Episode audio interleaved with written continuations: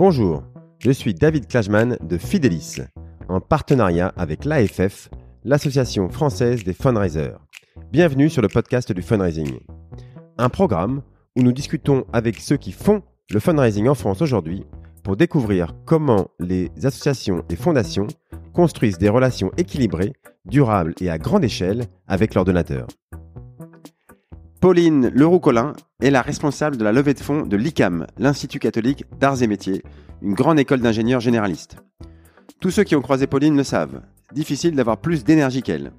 Elle a mis en place beaucoup de projets de fundraising pour son école, sur les canaux traditionnels du papier et du téléphone, mais aussi sur des concepts nouveaux, web, ou même sur les soirées de collecte en présentiel. Pauline nous détaille ses projets et nous donne sa vision de l'évolution du fundraising dans l'éducation mais elle nous partage aussi sa vision du métier de fundraiser et sa façon à elle de travailler dans la bonne humeur. Écoutons donc Pauline Leroux-Collin. Je reçois aujourd'hui Pauline Leroux-Collin, la responsable de la levée de fonds de l'ICAM, l'Institut catholique d'arts et métiers. Bonjour Pauline. Bonjour David. Alors, euh, nous sommes euh, en plein cœur de Paris, rue de la Boétie, dans le 8e arrondissement. Euh, il n'y a pas beaucoup d'étudiants, mais il y a beaucoup de start-upers ici. Hein. Vous êtes dans les, dans les locaux de, du village qui est euh, ça c'est un rassemblement de, de start-upers ou de vous êtes euh, au cœur de l'innovation. Euh, Exactement. c'est j'imagine c'est village de start-up organisé par le, le, Crédit Agricole. Très bien. Et vous êtes retrouvé là parce que vous-même vous êtes une une start-up un peu. On est un peu une start-up et puis c'était hyper intéressant en fait de, de mélanger cet esprit euh, start-up avec une école d'ingénieurs et voilà un peu un peu par hasard ça s'est fait comme ça et et c'était c'est une bonne émulation. Ouais, ouais, bah quand on rentre, il y a des, il y a des, en bas des machines à café, des gens qui, qui discutent. Euh. Ah bah, c'est très sympa. Il y a une ambiance euh, euh jeune et, dynamique. Euh, alors, avec toi, Pauline, on va parler de hum, donc de fundraising dans l'ESR, l'enseignement supérieur et recherche, c'est ça? C'est ça. Pas de bêtises. Euh, voilà, on va voir comment est-ce que vous vous organisez à l'ICAM sur le fundraising. je crois que vous êtes parmi les écoles les plus actives en fundraising. Hein, en tout cas, j'ai l'impression. donc, on va voir, je sais pas, comment vous choisissez vos thèmes de collecte, vos outils, euh, vers qui vous communiquez. Euh, et on va parler de mécénat aussi, hein, parce que vous avez développé des, des relations euh, très intéressantes avec certaines entreprises. Donc, Pauline, tu vas nous expliquer tout ça. Mais d'abord, est-ce que tu pourrais commencer par te présenter, s'il te plaît? Alors oui, donc moi je suis Pauline Leroux-Collin. Ça va bientôt faire ça fait plus de 15 ans que je fais du fundraising maintenant. Donc ça commence à dater. Ouais, donc tu es arrivé dans début des années. Je suis arrivé en 2007. 2007. Voilà, Très exactement 2007. Euh, moi j'ai une formation euh, en sciences politiques. J'ai fait mes études à Sciences Po à Grenoble. Ensuite euh, j'ai fait un master en communication politique à la Sorbonne. Euh, et donc euh, un peu par par hasard, mais à la fois pas totalement par hasard, euh, j'avais identifié qu'il y avait deux choses qui me qui me plaisaient, c'était l'intérêt général et d'autre part euh, euh, l'intérêt général pur et dur, c'était un peu difficile. Enfin voilà, j'avais fait des stages dans des ministères, etc. Où je, m'étais dit que c'était pas complètement pour moi. J'avais besoin aussi d'être peut-être plus dans une structure privée. Donc il fallait que j'arrive à, mélanger un peu ces deux aspects. Euh, Qu'est-ce qui t'avait dérangé dans, bah, je sais pas, dans les ministères, par exemple, c'était trop. Euh, j'étais au ministère des Affaires étrangères. Euh, bah, c'était très euh, très bureaucratique quand même. Voilà, on, on, est quand même dans. Et puis c'est c'est très très hiérarchisé. voilà, il y a des bureaux de bureaux, de sous-direction, de direction. Ouais. Donc tu, tu, sentais pas. Enfin, tu, je me sentais pas en tout cas utile tout de suite. Enfin, je, je voyais pas ce que je faisais, quoi. Voilà, c'était c'était un peu ça, un peu ça l'idée. Et je pense que je suis plutôt quelqu'un d'actif. Euh, donc j'ai besoin de voilà, j'ai besoin de que, ça bouge un peu. que ce soit tangible, que ça bouge.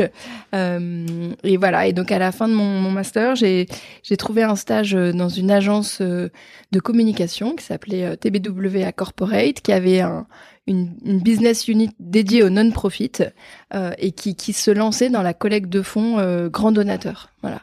Donc il y avait il y avait deux il y avait une équipe de deux trois personnes et ils cherchaient une stagiaire et je suis arrivée, voilà, comme ça. demandé, donc spécifiquement, tu avais demandé, parce que TBWA, ils font plein de choses, tu avais demandé euh, spécifiquement à travailler dans le... Dans le non-profit. Non Voilà. J'avais, on avait eu une présentation de l'agence euh, dans le master, et donc j'avais, j'avais identifié ce, ce pôle non-profit, et donc j'avais, j'avais envoyé un CV euh, pour un stage là-bas. Et là, là, c'est vrai que assez rapidement, on est en 2007, on est en plein dans le le, la loi Pécresse, euh, euh, l'autonomisation des universités, etc. Et de, de modes de financement, de fondations qui se créent, l'enseignement supérieur qui commence vraiment à aller chercher euh, des fonds privés auprès de grands donateurs. Et le, le, le, le boss que j'avais à l'époque était un, un Anglais qui, qui connaissait ça hyper bien et qui venait un peu montrer en France ces techniques de Capital Campaign, voilà, on disait, on disait beaucoup ça. C'était vraiment les premières. Euh, donc c'est le, le, le, boss, c'était John euh, Duchinski, c'est ça. c'est ça. Je crois qu'il est resté. Euh, il est toujours, je pense, c'est une figure. Euh, D'accord. Et donc c'était, on, a fait venir évidemment des, des gens de, du, monde anglo-saxon qui avaient un peu plus l'habitude, c'est ça, que, que nous de collecter. Et donc c'était les premières. C'était pour quelle école Alors les premières, les premières campagnes sur lesquelles on a travaillé, c'était pour Télécom, voilà, qui créait sa fondation Télécom, et pour l'INSA de Lyon. Qui également sa fondation euh, INSA de Lyon. Et donc tout de suite, c'est vrai qu'il est, il est, il a vraiment, il nous a permis de dérouler euh, euh tout ce qui se fait pour monter une campagne, d'avoir une méthodologie très claire, très précise. et donc on, on, avait, on avait un vrai esprit agence, euh, petite agence, on était un groupe de 3-4. Euh, on allait, euh, voilà, on avait, on avait ces, ces gros clients sur lesquels on passait beaucoup de temps. et moi, j'ai démarré comme ça. Vous alliez rencontrer les, non, est-ce que vous étiez toi-même rencontré les, ces fameux grands donateurs? Tu, non, tu préparais les meetings tu Non, voilà, on préparait, on faisait du, du, du, du, profilage, on était plutôt sur même construire la campagne, donc définir les projets, définir les cibles, faire le case for support, ça aussi c'était le voilà le, le, le, le, gros truc à chaque fois. On va, il faut commencer par le case for support, donc vraiment la, la plateforme de marque en quelque sorte, mais adaptée au fundraising et encore plus adaptée euh, aux écoles, à l'enseignement supérieur. Et en fin de compte, euh, c'était quelque chose d'assez important. Et c'est là où c'était super intéressant d'être dans une agence de com corporate, c'est que euh, assez vite on s'est rendu compte que les, les grandes écoles ou les universités, elles avaient pas tellement cette appétence de communication corporate justement elle communiquait très peu sur elle-même. Alors à part quelques très grandes marques, euh, mais voilà, mais l'idée de d'avoir un discours précis, euh, d'avoir euh, de, de, mettre en avant les valeurs, les. Pourtant, elles ont l'habitude de communiquer avec leur, enfin pour recruter les étudiants, il faut faut communiquer, non Alors c'est pas la même communication. C'est pas la même communication. C'est vrai que auprès des étudiants, on communique aussi beaucoup sur bah, plutôt le, le les, les les débouchés professionnels, pardon, euh, et puis aussi sur ce qui se passe, euh, la vie de l'école, la vie associative, la vie sportive, euh, les différentes formations, etc. Mais on, on est voilà, l'école en elle-même ne, ne, communique peu, et puis euh, pour beaucoup de grandes écoles, elles sont sélectives, donc par défaut, elles, elles, n'ont pas, besoin finalement de voilà, les, les, les, étudiants, ils arrivent un peu tout seuls et elles doivent les choisir, quoi. Donc c'est plutôt comment choisir les meilleurs. Ouais, bien sûr. Et donc ça, il fallait commencer à faire réfléchir ces écoles-là sur elles-mêmes. Alors les cases, c'est le fameux grand collage là sur les. C'était voilà, on faisait des, on faisait vraiment des, des, réunions immersives. On avait un peu euh, travaillé toute une, tout un, tout un, tout un cheminement qui se faisait euh, auprès des équipes. On mélangeait, euh, on mélangeait plein de, plein de gens des écoles, de la fondation ou alors des équipes entreprises, partenariats, des chercheurs, des directeurs on, des profs, des étudiants, on, mettait comme ça une quinzaine de personnes dans une salle et puis on les mettait en situation de brainstorming. On faisait des, on faisait des benchmarks de plein de plein d'écoles, de plein ou de plein de, de de, fondations de recherche ou de voilà tout ce qui pouvait se, se, se mêler à, l'univers de, de l'école pour laquelle on travaillait ou de la, fondation pour laquelle on allait travailler. Et c'est vrai qu'il y avait une super émulation. Euh, c'était c'était super. Enfin, ah ouais, c'était c'était le début d'un d'un métier nouveau euh, en France en tout cas. C'est sympa. Et euh, surtout voilà, c'est vrai que dans cette dans ce domaine-là, on était, il y avait très peu de très peu de choses qui se faisaient et, et donc le mélange, le, croisement, tout ce qui était grand donateur, mécénat, enseignement supérieur, c'est vrai que je pense que j'étais vraiment au début du, au début des, à peu près au début des, de, de, de, quand ça s'est quand ça s'est quand ça s'est passé. Ok, super. Et donc, euh, euh, et, et c'était euh, c'était sympa ce, enfin, travailler en agence au-delà de des, des, des cas eux-mêmes et de ce que le, boulot lui-même. C'était sympa l'ambiance. Euh, T'as retenu des, des bons moments de. Pas, ce, que, ce que je retiens, moi j'ai passé du coup cinq ans euh, en agence. Alors d'abord TBWA Corporate et puis après on a intégré l'agence Excel en étant en étant chez TBWA c'était d'avoir euh, effectivement une ambiance euh, super sympa, super euh, dynamique, festive, tout en travaillant énormément. évidemment, on faisait des nocturnes, parfois on y passait des nuits. on était vraiment dans le voilà dans, dans ce qu'on fait en agence quoi enfin c'était et, et, et, moi je suis hyper heureuse parce que c'était une c'était pour moi une bonne école enfin ça a été vraiment apprendre beaucoup beaucoup de métiers différents euh, au sein du fundraising, ce qui fait que euh, aujourd'hui j'ai une palette de j'ai fait un peu de tout. Euh, alors peut-être pas de façon très poussée à chaque fois, mais ah quand on parle de, de courrier, euh, j'ai fait du marketing direct. Euh, euh j'ai travaillé avec euh, avec des équipes de fab, avec des équipes artistiques, donc avec des directeurs artistiques, avec des concepteurs rédacteurs. Je suis allée chez des imprimeurs, j'ai fait des brochures, j'ai fait des événements, j'ai fait du leg, j'ai fait du conseil, j'ai fait des prêts en veux-tu en voilà. Donc pendant cinq ans, j'ai fait beaucoup de choses. Alors après, euh, on voit toujours qu'il y a un delta hein, avec euh, évidemment l'aspect conseil, euh, recommandation, et puis après quand t'es es quand t'es vraiment en stabilité, voilà, quand c'est toi qui, qui, qui développe, c'est pas tout à fait pareil, mais mais non non, c'était il y a une exigence, une, une exigence très forte, une exigence très forte. On apprend l'exigence, on apprend à faire des presses sans, sans faute d'orthographe, à pas laisser passer. voilà, même une coquille, on se fait engueuler. Ah bah ça oui, je me suis, j'en ai laissé passer beaucoup. ah oui, l'orthographe, c'est pas ton fort. si, pourtant, mais c'est aussi ça la réalité, c'est quand euh, quand tu fais euh, plein de choses, bah oui, quand tu fais plein de choses, il y a toujours une coquille en fait quand tu fais une brochure et c'est aussi ça l'apprentissage euh, du métier, c'est que ben, il y a toujours un jour j'ai on s'est on s'est gouré dans le code postal quoi. Donc on avait mis le mauvais code postal pour une fondation dans un mailing bah évidemment, c'est, je me suis pris un appel euh, du directeur de la collecte qui était furieux et. Il était parti, le mailing était parti. Le mailing était parti, ouais. Ah, c'est quand ils l'ont reçu. Ou des chers monsieur euh, qui arrivaient à des madames. Enfin, des choses comme ça où, voilà, c'était, c'était effectivement extrêmement rigoureux. Euh, du coup, assez stressant. On a tous connu ça, hein, je te rassure, on a tous connu ça. Mais, oui, mais ça fait plaisir d'entendre d'autres gens qui l'ont eu. Mais c'est pour ça, que j'ai toujours, euh, mais même aujourd'hui, tu sais, quand je reçois, euh, quand je reçois une prod écrite, ah quand je reçois une brochure, au moment d'ouvrir le carton, j'ai toujours le cœur qui bat. Ah ouais. j'ai toujours le ventre qui se serre un peu. Et au moment de découvrir ma brochure, je suis là. Bon, quel va être la, quel va être le truc qui va pas dedans parce qu'il y en aura un. Ouais. Ok, ok. Et donc, donc en fait, tu, ouais, tu recommandes, euh, enfin, à refaire, tu ferais la même chose. Tu commencerais par. Euh, Clairement, je ferais la même chose. Et puis, euh, et puis, encore une fois, j'avais une super équipe. J'ai passé cinq ans avec un, un, super chef avec qui on a fait un binôme d'enfer, qui est Gaël Collin, qui travaille aussi toujours dans le fundraising et et à cette époque-là, je m'appelais que Pauline Collin. Je m'étais pas encore mariée. Donc, on était les deux Collin. Enfin, c'était marrant, quoi. On était vraiment le, binôme euh, à faire tout et, et, c'était. C'est pas avec lui que t'es mariée. C'est pas, pas parce que bah D'accord. Euh, ok, ok.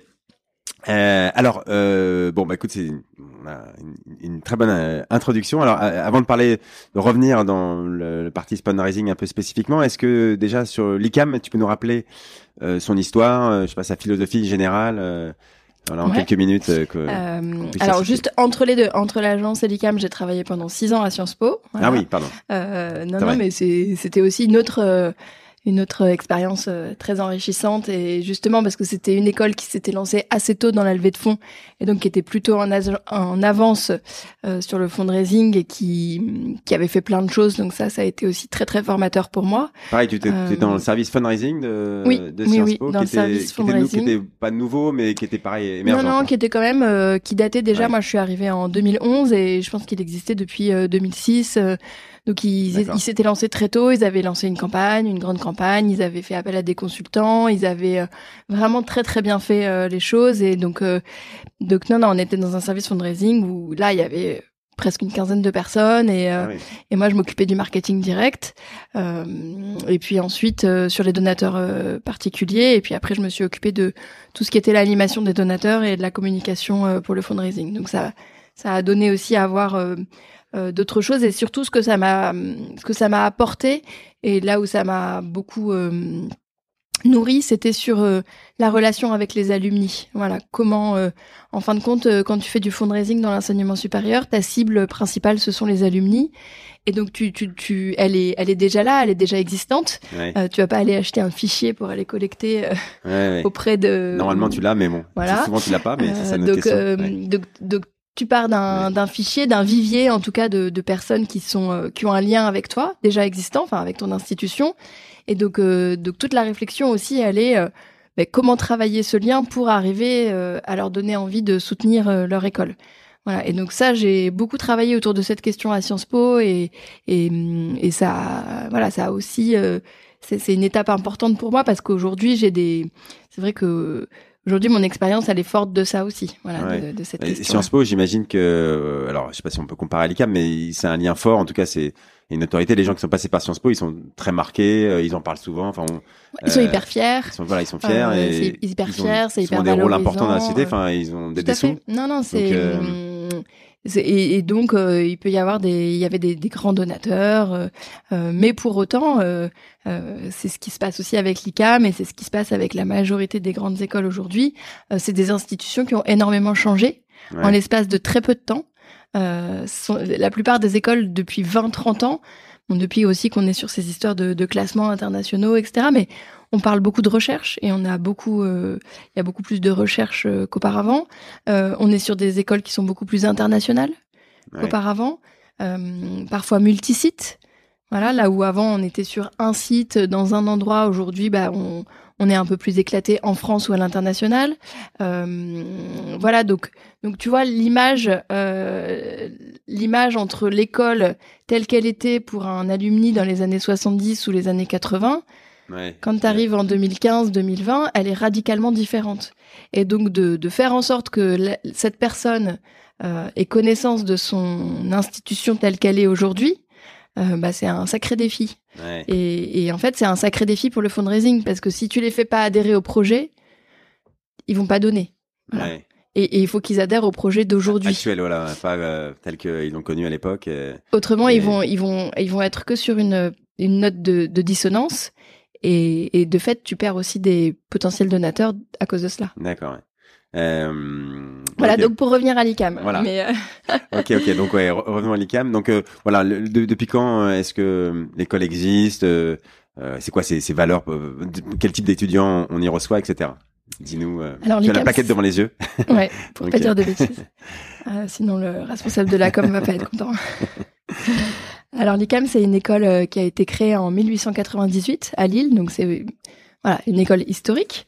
Euh, je trouve que ça, c'est important aussi d'a- dans son histoire. Enfin, c'est Ouais. vraiment euh, euh, fin du 19e siècle et qui est créée par, par deux personnes, deux industriels qui ont envie de, de créer une école d'ingénieurs qui, voilà, qui forme à la fois des, des ingénieurs avec une, une perception humaniste très forte, euh, mais aussi euh, bah, qui, qui soient des, des, des, des faiseurs, enfin qui soient vraiment euh, euh, dans les dans les métiers, qui vont fabriquer et qui sont généralistes. Euh, D'où cette idée de, de voilà de créer une école arts et métiers. Euh, donc cette cette formation, elle se fait euh, avec euh, les jésuites. Euh, donc ce qui fait qu'on a on a vraiment cette deux ces deux on dit souvent qu'on a deux jambes à l'ICAM Ouais. d'un côté les, les jésuites et de l'autre côté euh, l'industrie et donc l'entreprise.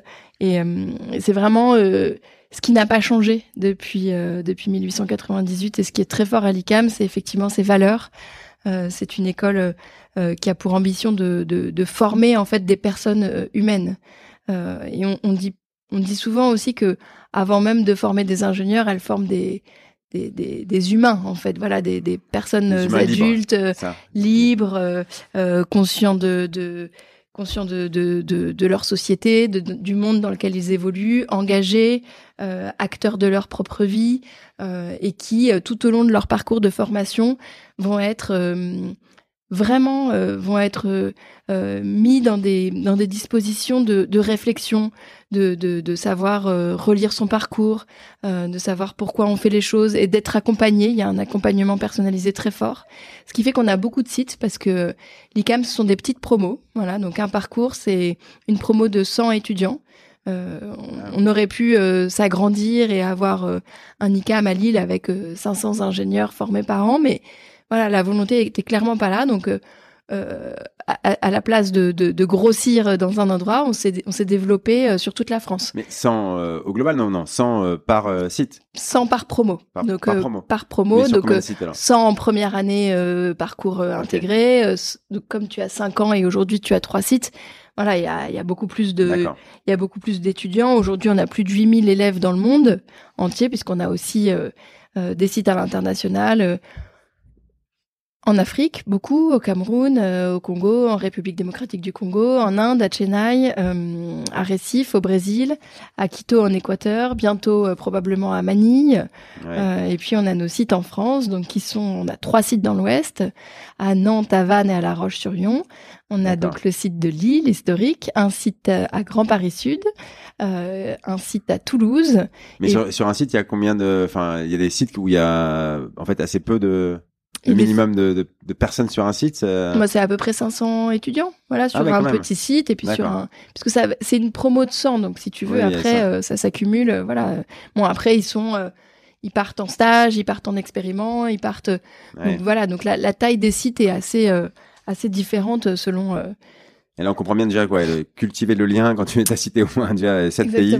ça fait partie, mais comme tu dis, ça fait partie des challenges de toutes les écoles aujourd'hui de d'arriver à maintenir un lien avec des générations antérieures et, euh, et, et, géographiquement, même avec les générations actuelles, euh, sur tous ces pays. Mais on, va y revenir tout à l'heure, mais quand tu présentes, on comprend bien. Et, euh, et euh, ok, et donc, les, jésuites rappellent, enfin, je sais pas si tu es expert, mais l'enseignement le, jésuite, euh, euh, il y a beaucoup d'écoles qui sont issues des, des jésuites à Paris, enfin, il y en a partout. Ces, valeurs jésuites, elles sont, enfin, tu les, est-ce que tu les ressens au quotidien. Bien sûr. Euh, alors c'est vrai qu'il y a beaucoup d'écoles. Il y a peu en France encore d'universités ou d'écoles, euh, alors qu'à l'étranger il y en a beaucoup plus. Hein, des, des, universités jésuites euh, à ah l'étranger, il y en a beaucoup euh, aux États-Unis. Enfin c'est quelque chose qui est, qui est très courant. Euh, nous c'est vrai que voilà il y a, y, a, y a, très peu en France. Les valeurs jésuites c'est beaucoup la bienveillance et l'exigence. Voilà c'est comme ça que c'est formulé. c'est aussi la valeur du du magis, donc d'aller chercher le, le meilleur de chacun. Euh, mais d'aller chercher le meilleur de chacun à son propre niveau. C'est-à-dire que tu, tu, tu peux aller comment faire grandir la personne au maximum de ce qu'elle peut grandir? L'idée c'est pas de l'emmener là où elle peut pas aller et de la mettre en échec, mais c'est vraiment de voilà d'aller d'aller puiser les ressources de de tout le monde et d'accompagner tout le monde. Euh, et ça effectivement ça se ressent à maintes et maintes euh, reprises à l'ICAM, dans l'accompagnement personnalisé des élèves, dans le fait qu'il y a des jésuites qui sont encore présents. Alors il y en a de moins en moins parce qu'il y a moins en moins de jésuites, mais on a encore des jésuites qui sont présents dans nos conseils d'administration, dans notre gouvernance, euh, parfois sur des sites. Euh, il y en a qui ont pu être responsables des études, euh, voilà, ça, ça, directeur des études, ça, ça, ça a été le cas. Et puis on le ressent aussi euh, euh, dans le fait qu'en tant que collaborateur, euh, on est formé à la pédagogie ignatienne et donc on doit tous faire ces formations qui se passent pendant pratiquement sept jours. Ah donc c'est étalé sur sur plusieurs mois, etc. Mais voilà, quand tu fais une formation de sept jours, c'est quand même assez conséquent. Et on fait pas pendant ces formations-là? bah, Pendant ces formations, on, on apprend les, les, les on apprend on apprend qui était euh, Saint Ignace de Loyola, on apprend euh, quels sont les, principes de la pédagogie ignatienne, on apprend euh, ce que c'est que la relecture, voilà, qui est quelque chose d'important dans, dans la pédagogie aussi. on apprend l'art de la contemplation, voilà. Donc c'est des choses qui sont faut, faut, voilà assez spirituelles pas forcément, euh, je dirais, tu peux, tu peux tout à fait les vivre sans être très pratiquant ou très croyant. En réalité, c'est, il y a vraiment quelque chose qui est universel, quoi. Voilà, qui est de l'ordre de la réflexion, de, d'aller chercher au fond de soi. Donc voilà, donc après tu, tu prends, tu prends pas. Hein, euh, chacun fait ce qu'il veut. Euh, moi personnellement, je, j'ai trouvé que c'était quelque chose de. Ça t'a parlé, quoi. Ça m'a beaucoup parlé, voilà. Et c'était très profond, et c'est quelque chose qu'on ressent fortement dans nos dans nos alumni, dans nos ingénieurs et dans les échanges qu'on a ici à l'ICAM, quoi. C'est d'être euh, Ok, ok, bon là c'est des des valeurs, j'imagine qu'on va retrouver après évidemment dans la dans la communication. Enfin, on peut pas euh, faire du fundraising ou communiquer si on on, si on connaît pas ses valeurs par cœur, évidemment, et qu'on n'a pas bien compris qui était l'école. Alors, euh, alors, pour revenir à des choses un peu plus pragmatiques sur le sur le l'organisation du coup euh, à l'intérieur de, de l'ICAM sur le la, grande question à chaque fois qu'on parle des de SR mais c'est euh, qui parle aux anciens élèves et comment ça s'organise et et il y a plusieurs services différents mais euh, est-ce que tu peux nous dire comment c'est c'est organisé chez vous entre les bah, les alumni le, la communication le fundraising voilà. En, en, en quelques mots est-ce que tu peux nous dire est-ce que est-ce que c'est compliqué ou est-ce que non ça se passe bien et comment on, on répartit la, ces communications-là vers, euh, vers le monde extérieur Alors, à c'est vrai que de, de toute façon, on parle souvent de galaxie ICAM. Donc, à on a beaucoup de structures différentes. Tu as une, une, galaxie importante. Chaque site ICAM a son propre conseil. Euh, il y a ah l'ICAM en tant que tel qui est une structure. Euh, les alumni euh, sont une structure indépendante. La Fondation Ferronvro est une structure indépendante. La Maison des ICAM qui gère toutes les résidences étudiantes est une structure indépendante. Voilà, donc euh, donc déjà le, le, le, panorama est assez est assez large, ce qui fait que tu as l'association des alumni, bien entendu, qui qui est la, la, la référente en termes de de d'échanges et de communication euh, envers la envers la communauté des alumni, mais euh, bien sûr euh, un site ICAM où peut avoir ses propres relations avec certains alumni parce qu'ils viennent donner un cours, parce qu'ils offrent des stages, parce que donc la relation elle est multiple. Aujourd'hui, on essaie de l'organiser au maximum et on essaie de la clarifier. C'est-à-dire que pour ça, il faut passer par des choses très simples hein, en réalité, euh, qui sont d'essayer de faire des plannings communs, d'essayer de faire des réunions en commun entre la com, le fundraising, l'asso, la fondation, euh, pour essayer de d'être le moins euh, dissonant possible et de, de parler d'une seule voix, pour essayer de pas envoyer quatre emails le même jour euh, à la même cible, mais qui disent des choses différentes. Ça, il y a un gros travail. Enfin, d'ailleurs, je, je entendu en parler d'ailleurs, je crois à une conférence AFF, mais d'aller chercher soi-même l'information, d'organiser les réunions, euh, de dire tiens, bah, mm. de, de s'inviter soi-même à des réunions euh, auxquelles il faut, il faut absolument il faut le faire beaucoup, il faut le faire beaucoup, il faut le provoquer, c'est pas naturel. Euh, les associations d'alumni, je parle pas que de l'ICAM, hein, j'ai eu, euh, j'en ai vu plein, et puis voilà dans, dans tout, toutes mes tous mes contacts aussi, mais c'est vrai que les assos d'alumni, elles, elles, elles ont, elles sont aussi en en mouvement en ce moment parce que leur euh, elle vivait beaucoup sur euh, sur euh, bah, sur l'annuaire hein, évidemment qui est complètement qui est un outil aujourd'hui qui, qui qui a plus beaucoup de sens avec LinkedIn donc donc on est obligé de recréer quelque chose et c'est pareil on a aussi des assos et c'est encore une fois complètement normal mais avec des bénévoles beaucoup qui qui qui travaillent qui sont plutôt de l'époque euh, de l'école d'avant, et donc qui, qui forcément euh, ont des difficultés à parler de l'école d'aujourd'hui, puisqu'ils la connaissent pas bien. Euh, donc c'est aussi comment tu arrives à faire parler de l'école d'aujourd'hui. Euh, et donc c'est là où c'est hyper important d'avoir euh, ce relais com, euh, asso, fundraising, parce que si après nous en fundraising on, on, on passe notre temps à communiquer sur ce qu'on fait, sur ce que fait l'école, sur qui elle est, bah c'est autant de, de temps qu'on passe en moins à demander directement de l'argent. Mais c'est vrai qu'on est obligé de passer, et, et c'est ce que voilà, c'est vraiment quelque chose sur lequel je travaille depuis longtemps, de dire il faut qu'il y ait cette communication institutionnelle qui existe pour que derrière, en fundraising, on ait juste à, à appuyer sur le bouton euh, des, des, différents euh, moteurs de, de dons, mais qu'on n'ait pas à faire euh, tout le travail d'information en, en, réalité sur sur l'école, quoi. Ouais, ouais, on comprend assez vite que si tu demande juste des sous, mais que les gens, ils, comme tu dis, il y a une dissonance qui se voit tout de suite, quoi. Voilà. Si si on n'est pas aligné sur euh, au moins euh, les valeurs, ça ça va, mais ce qui se passe dans l'école ou pourquoi on collecte. D'ailleurs, d'ailleurs, ça c'est une, une des premières questions. Voilà pour euh, venir vraiment sur le sujet fundraising. Mais déjà, pourquoi est-ce que l'école collecte Qu'est-ce qui différencie en fait ce qui doit être financé par les ressources propres, donc pas les frais de scolarité par exemple, et, et ce qui doit être financé par les dons? Voilà, une première question un peu générale sur le sur euh, sur le, le, rôle du fundraising dans l'ICAM. C'est vrai que euh, ce ce qui qu'on voit systématiquement, c'est que le fundraising permet de faire des choses qui n'auraient pu être financées par aucune autre source de financement. Voilà. Donc euh, c'est vraiment le, le, plus. Je dirais, on voit que le, fundraising sert à, à impulser des changements, à impulser des projets qui auraient peut-être pris dix ans et grâce au fundraising et grâce au, fonds qu'on peut tout de suite injecter, ben, ça prend trois ans, ça prend six mois. Enfin, voilà. Donc j'ai deux exemples comme ça à te, à te donner.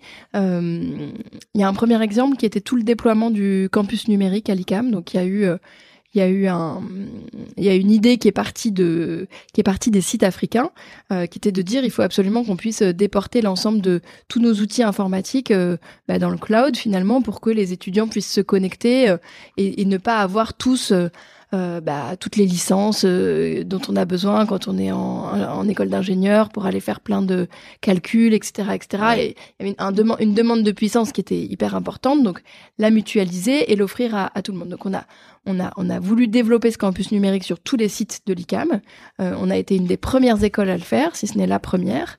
et ça, ça a été possible parce qu'à un moment la fondation a mis à disposition de l'ICAM des ressources importantes qui provenaient des dons et qui ont permis de, de lancer ce chantier assez rapidement. Voilà. Donc, mais alors, est-ce que ça aurait été fait euh, Parce que ça, ça, on pourrait se dire, bah, c'est des choses qui qui doivent être financées par l'école aussi. Tout à euh, fait, mais ça aurait ça aurait été fait euh, à plus long terme. Voilà, ça aurait pris plus de temps. Et là, coup de bol, nous on l'a fait en en 2019 et juste après, on s'est retrouvé en période Covid. Et donc, on était quand même bien content d'avoir. C'est-à-dire qu'on a pu faire une bascule du jour au lendemain pour nos étudiants euh, sans, sans, alors sans douleur, euh, mes collègues de, de la, DSI, de la DSI euh, seraient un peu.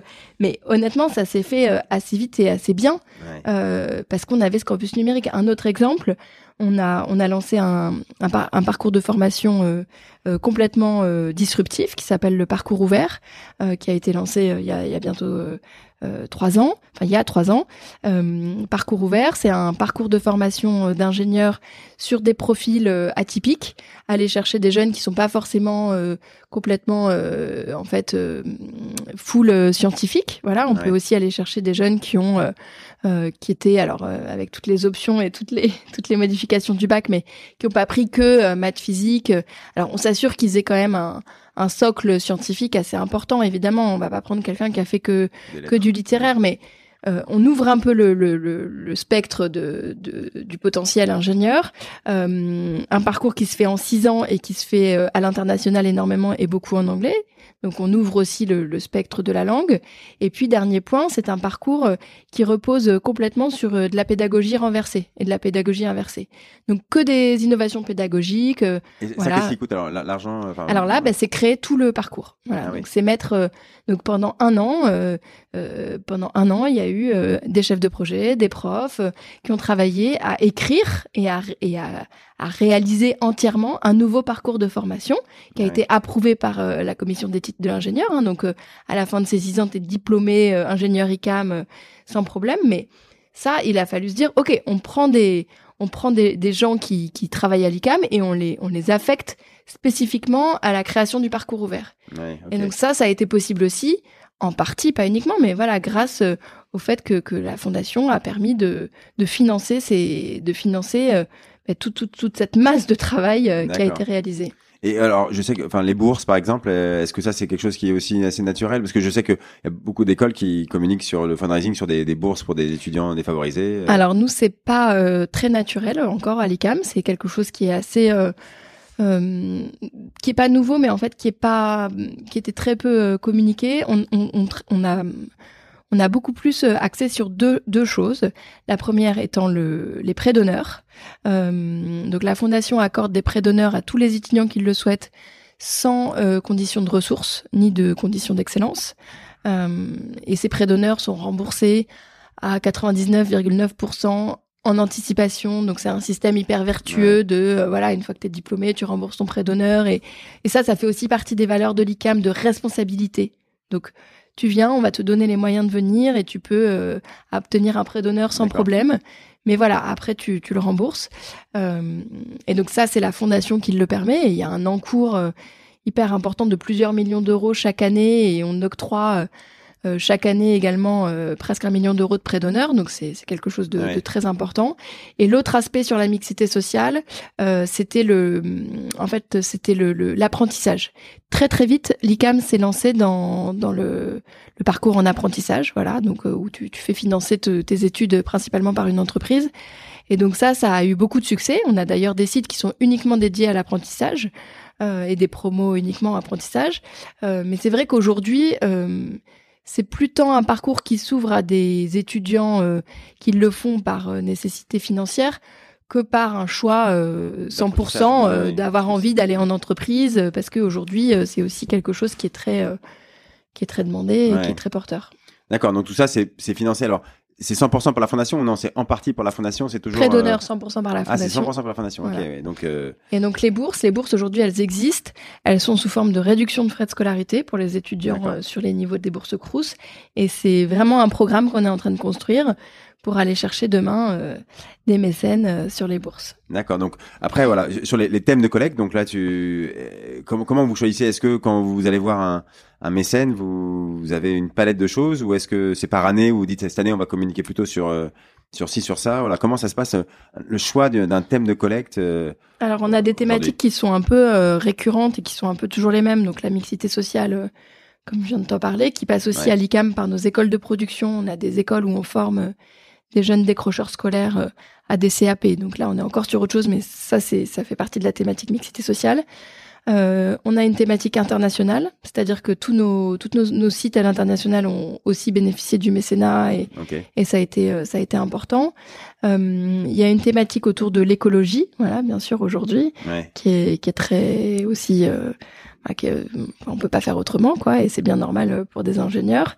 Euh, Donc tout ça, c'est un peu ensemble. Enfin, comment tu choisis C'est un peu ensemble. tu, cites tout à la fois ou? Alors on cite, bah, on essaie quand même de, on essaie quand même de, de, de, travailler avec le mécène pour voir ce qui va le plus l'intéresser et là où il a envie de donner.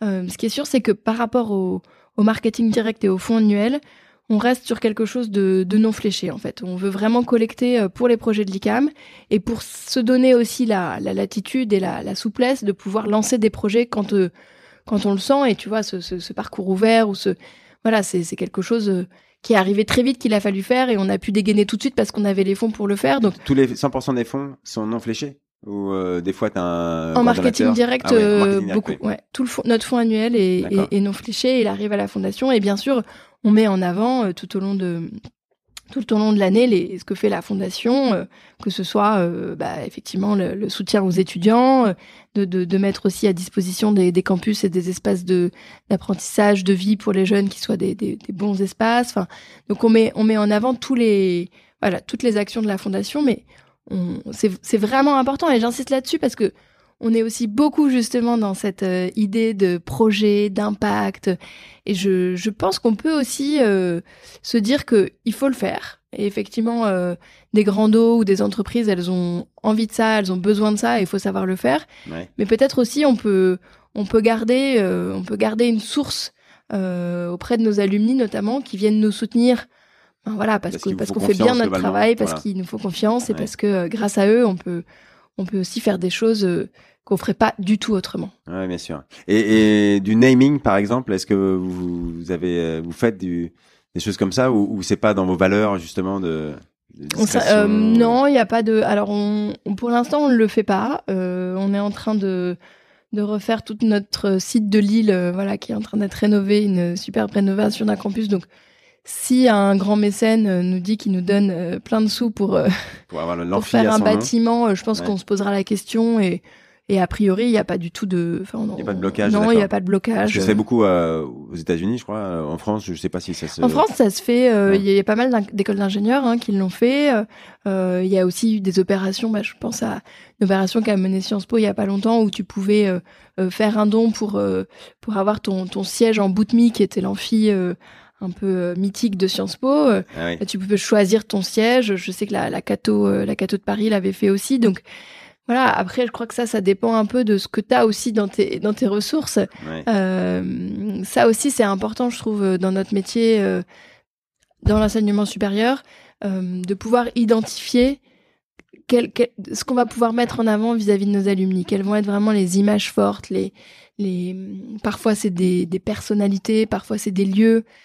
Donc, tu vois, au-delà du naming, euh, les namings, nous on a des campus très récents, donc je sais pas si ça a fait beaucoup de sens euh, à part celui de Lille. voilà. Euh, oui, l'amphi n'est pas pas cette valeur, enfin cette marque. on n'a pas encore d'alumni qui ont envie d'aller acheter leur, enfin de faire un don pour avoir leur siège et leur plaque sur leur siège, mais peut-être que dans 30 ans ce sera le cas. Bien sûr, oui, il faut voilà, encore une fois, il faut, faut partir de ces valeurs et partir de ce qu'on a, oui.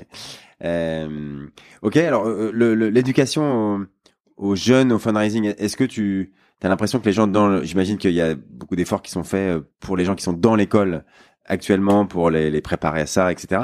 Euh, leur dire que c'est important d'être proche de l'école, qu'on va les solliciter dans le futur et que euh, ça, euh, t'as l'impression que les, les jeunes ils sont sensibles aujourd'hui ou vaguement ou je sais pas, est-ce que ça évolue euh, Est-ce que t'as je, je, en tout cas, nos jeunes sont très sensibles au fait de de, de, collecter des fonds, etc. Parce qu'ils le font beaucoup dans leurs projets humanitaires. Ah oui. Donc ils, le, ils, voilà, ils montent des assos, ils ont plein de projets, donc ils le font assez ça, naturellement. Ça, vous les, vous les, vous êtes Parfois, on les accompagne un peu, ouais, euh, ça peut arriver. Euh, ça, se fait beaucoup parce que je connais des projets justement qui, qui visent à aider les jeunes dans les écoles. Ça, c'est c'est quelque chose que, c'est une piste tu vois beaucoup. de réflexion. Non, je le vois pas beaucoup, mais c'est plutôt je me le mets en.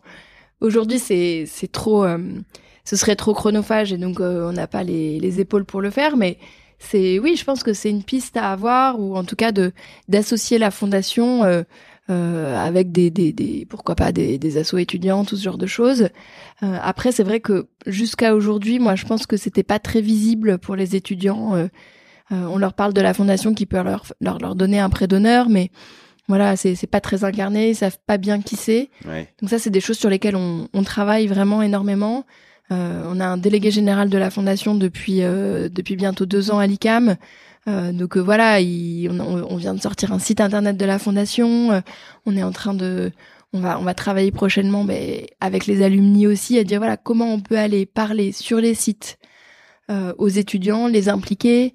voilà, peut-être leur faire passer quelques coups de fil aussi, justement à leur à leur alors, s'impliquer dans les campagnes ouais, de téléphone. Tu dis que ça, ça marchait bien les, enfin dans les, parce que bon, après la campagne elle-même d'appel à dons, si on, on, va un peu dans le dans le détail, euh, euh, comment comment ça se passe? On, on, imagine bien les courriers, etc. Mais déjà la base de données, si on, on prend des, des, des, questions qu'on se pense souvent dans les, euh, bah, quand on fait les marketing direct et quand on, est-ce que vous avez une base qui qui est bien, qui est propre, elle est jamais assez bien, je sais, mais on a une super base de données. Ah, c'est là où je vois qu'on est dans une école d'ingénieurs. Hein, ouais, ouais, parce qu'on j'entends souvent, rarement ça en général, c'est l'inverse. On dit toujours, ben non. On a regardé, alors, on a rien. Tout le monde la trouve, euh, enfin évidemment, euh, souvent on nous dit ah, base est pas à jour, mais honnêtement, par rapport à ce que j'ai pu voir et par rapport à ce qu'on peut voir, je pense que notre base est vraiment pas mal du tout. Euh, en fait, la base, on la co-gère avec l'association, donc on la met à jour ensemble, voilà, systématiquement. Donc déjà, ça c'est un gros plus, c'est quelque chose qui est vraiment très bien. Il y avait eu un gros travail de fait sur la base et notamment par des étudiants qui avaient beaucoup appelé pour euh, obtenir euh, des emails, des adresses, etc., etc. Alors bon, ça peut toujours être mieux effectivement et on pourrait avoir plus d'emails. Comment vous l'avez mis à jour alors parce que ça ça a fait l'objet de, de phoning voilà beaucoup de ah phoning. On appelait, on demandait les noms des copains. Ah, est-ce que dans votre promo vous avez le numéro de téléphone Et puis c'était aussi dans l'idée de, de, demander des dons. mais mais bon après le, le il y a, quand même un fort esprit de corps à l'ICAM et donc les, les, les, promos entre elles sont très proches. Euh, il y a toujours un délégué de promo pour chaque promo. Euh, il y a des il y a des, des, anniversaires de promo qui se font euh, régulièrement. Donc il y a quand même ce il y a quand même cette habitude aussi qui est ancrée à l'ICAM hein, de voilà assez assez assez corporatiste de, de, de, se rassembler, de se revoir. Donc il y avait quand même des voilà des choses qui existaient. Alors là où c'est le plus compliqué, c'est aujourd'hui avec les jeunes promos euh, qui sont euh, plus internationales, plus éparpillées, etc., etc. Voilà. Ouais. D'accord. Et donc, euh, le, tu disais le, le, téléphone, ça reste un oui, alors, les dons qui, qui, marche bien chez vous. Effectivement, nous, on est vraiment sur. Aujourd'hui, on pense qu'on a quelque chose qui fonctionne. Alors, ça fonctionnera peut-être pas toujours, mais on, on, depuis euh, quelque temps, on n'essaye pas trop de faire trop de tests. Euh, ce qui fonctionne, c'est vraiment courrier papier, mailing papier, donc ça sûr et certain, je ne l'abandonnerai pas euh, tant que voilà, je pense vraiment pas. Le mailing est bientôt mort, c'est comme on dit depuis 20 ans. Bah mais, non, moi je crois toujours pas. le téléphone, alors pas toute la base tout le temps, etc., mais faire tourner en tout cas, le téléphone nous permet d'obtenir des vraiment de très beaux taux, de très beaux taux de prospection. Ouais. Voilà, donc on... Mais pas par des étudiants. Tu dis euh, non, faire les étudiants, ça vous l'avez fait un peu. On l'a fait un peu, euh, voilà. Donc ça marche pour euh, discuter, etc. Mais pour concrétiser le don, là, il faut quand même une expertise agence. Donc, euh, ouais, c'est la concrétisation. Puis un étudiant, euh, voilà, s'il va se, se fatiguer un peu plus vite. Enfin, voilà, c'est quand même un métier difficile de d'appeler au téléphone. Euh, de, de, vendre. Enfin, il faut quand même à un moment conclure, quoi. Et ça, conclure, voilà. donc ça, ça, c'est, c'est, ça, on a, on a, ça reste un métier. Et donc, et aujourd'hui, à chaque fois qu'on fait du téléphone, c'est, c'est, c'est tout à fait positif. Enfin, on, on est toujours bénéficiaires euh, et on, on surtout on, on, augmente vraiment notre nombre de donateurs chaque année grâce au téléphone. Et puis on, on enchaîne sur du sur du sur du marketing digital avec des envois d'emails euh, alors bon là ça, depuis trois ans pas tellement mais on a pu faire aussi quelques événements soirées donateurs. Donc on a remplacé par des webinars ou par euh, envoyer dans nos emails des petites vidéos euh, des petites interviews des, des mises en avant de projets voilà. Donc on essaye vraiment d'être euh, multi-canaux, comme on dit, multicanal, je sais jamais. Ouais, d'accord. Donc, ouais, c'est, c'est, donc je saurais pas te dire exactement 360, quoi, voilà, ce qui ressort du téléphone, ce qui ressort du, du marketing direct. Euh, euh, l'année dernière, on a fait une grosse OP digitale.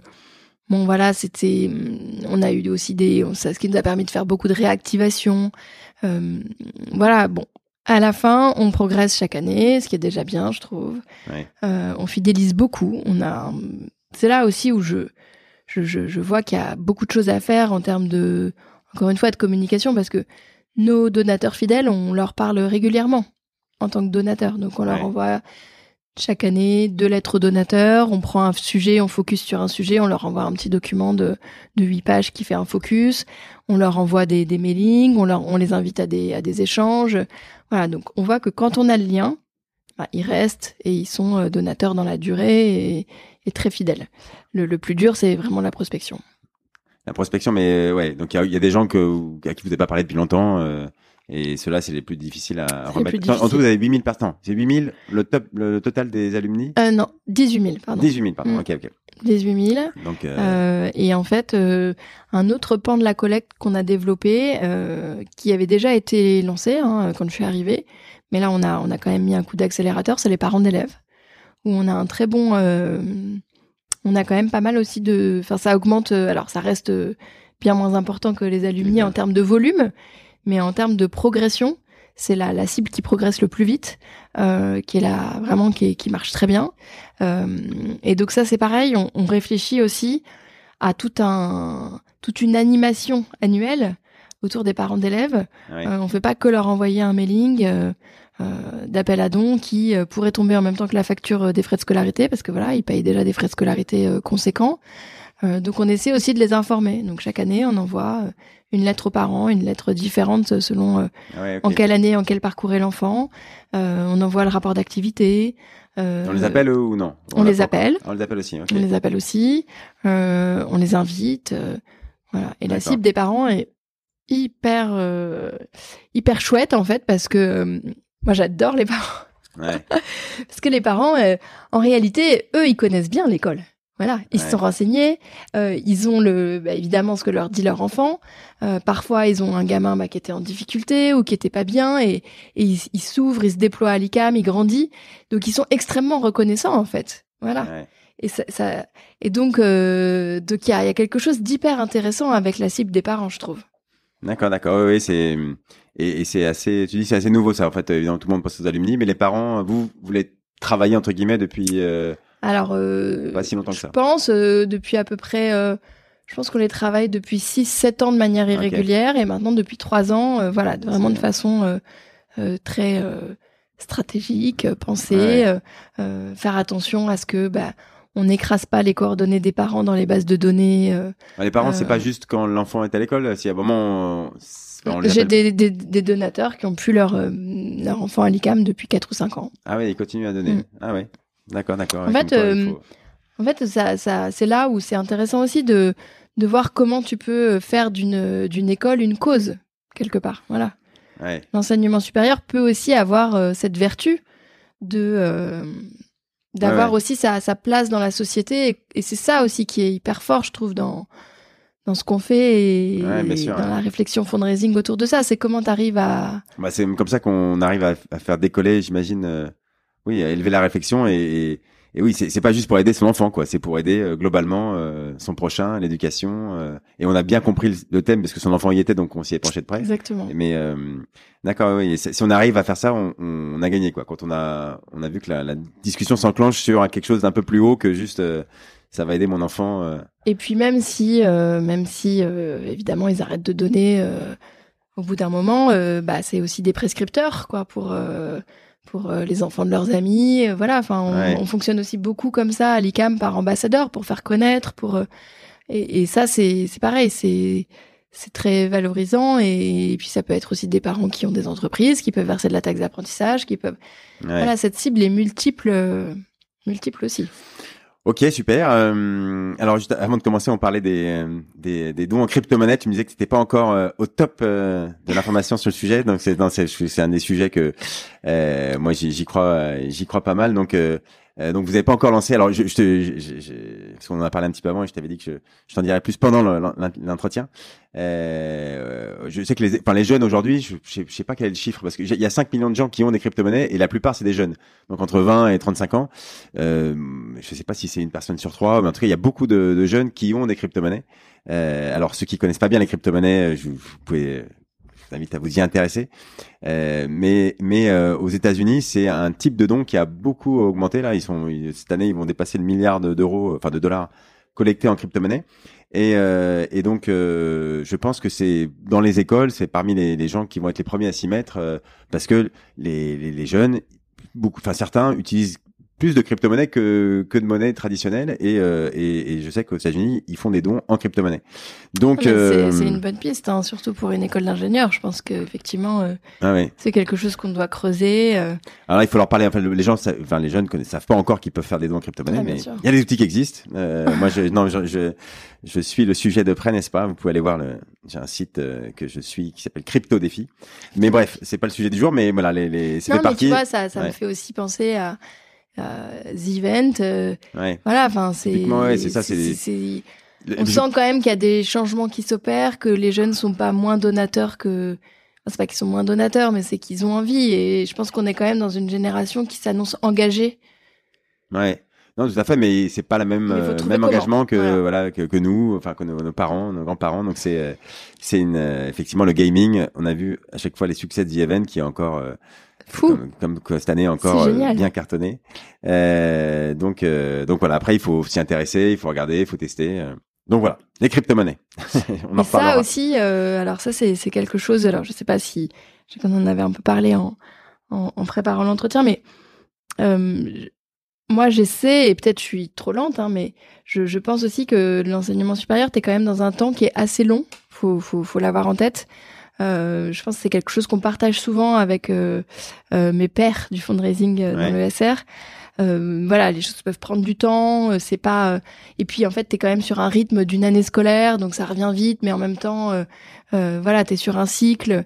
Et, et, et tu vois, je, je, vois aussi les, les, dernières années, on a beaucoup travaillé à, à structurer le fundraising, à structurer la gouvernance, à, à structurer. Là, on est beaucoup sur euh, tout ce qui va être euh, transparence, comment mieux pouvoir euh, parler de nos chiffres, etc., etc. Et c'est vrai qu'on fait des choses un peu petit à petit. voilà, on met des, des, briques à chaque fois. Bon, maintenant, j'ai deux personnes qui travaillent avec moi, mais j'étais beaucoup avec. j'étais j'ai été longtemps un peu toute seule ou avec une autre personne à mi-temps. Donc voilà, donc je trouve aussi qu'il faut. Enfin, moi, j'aime bien avoir des bases solides. Ouais, ouais. Et ouais, Donc, solide, euh, comme tu dis, euh, le mailing, euh, le téléphone. mais Et ça, tu vois, maintenant que c'est bien lancé, qu'on sait bien ce qu'on fait, bah, on va pouvoir se permettre d'aller chercher des nouvelles idées, d'aller tester des trucs. Mais jusqu'à présent, voilà, c'était pas, c'était, c'était pas très simple de le faire, ou en tout cas, ça aurait été à défaut euh, C'est ça, je pense qu'il faut le faire sans avoir d'attente de collecte, en réalité. Voilà, faut le tester pour voir ce que ça donne. Nouvelles, euh, voilà. Il faut, euh, faut, faut, pas lâcher la propre ombre. Donc, euh, faut les choses qui, qui fonctionnent.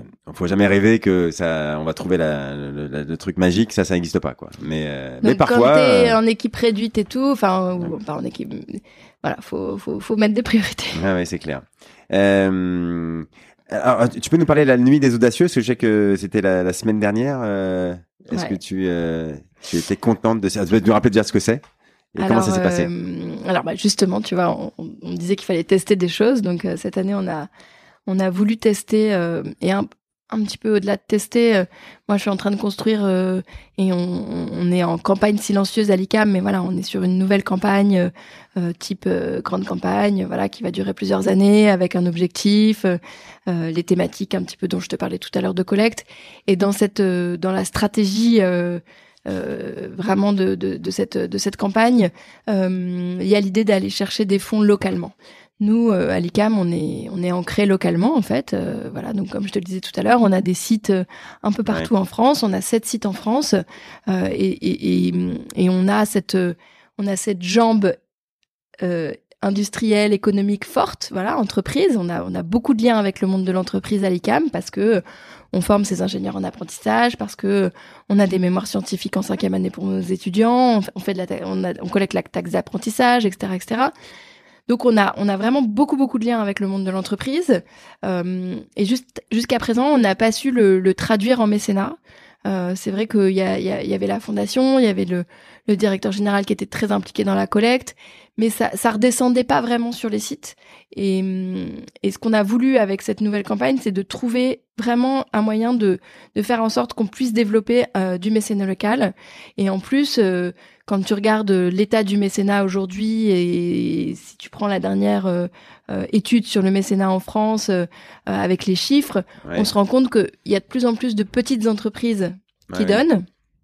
Euh, c'est vraiment ça explose. Alors les montants sont pas évidemment ceux d'une d'une entreprise du CAC 40 qui a une fondation d'entreprise, mais en réalité, tu as de plus en plus d'entreprises qui ont envie aussi de, de, le faire, qui ont envie de faire du mécénat à leur niveau. Il y a eu aussi le, la loi qui a permis d'aller jusqu'à 10 000 euros euh, euh, en mécénat. Donc toutes ces petites choses font que je pense qu'il y a un vrai terreau euh, à aller localement, euh, à aller chercher des dons plus, plus près de nos sites, sur nos sites, euh, auprès des entreprises qui sont déjà engagées euh, euh, avec nous. Et, et on, a, on a souhaité le faire pour démarrer, voilà, sous la forme de ce qu'on a appelé la nuit des audacieux. donc on a travaillé avec une agence qui, qui, qui, a l'habitude de créer ces fameuses nuits du bien commun et qui et qui nous a aidé à monter donc un événement de collecte qui rassemblait. on a eu à peu près 160 personnes qui étaient à l'ICAM.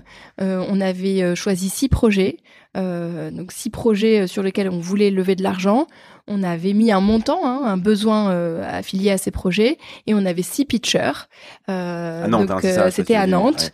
Et tu avais, si tu veux, six. Alors on avait des étudiants, des collaborateurs, des professeurs qui sont venus, voilà, qui, pendant quatre minutes sont venus pitcher ah leur projet, et et ensuite il y avait ce qu'on appelle une levée de dons. Donc il y avait une animation euh, dans la salle euh, avec deux animateurs qui, qui demandaient des dons. il y avait quatre paliers de dons, 5000 euros, 1000 euros, 500 euros et 100 euros. Ah, et tu, tu as une pancarte, tu lèves ta pancarte euh, quand, tu, quand tu veux faire un don.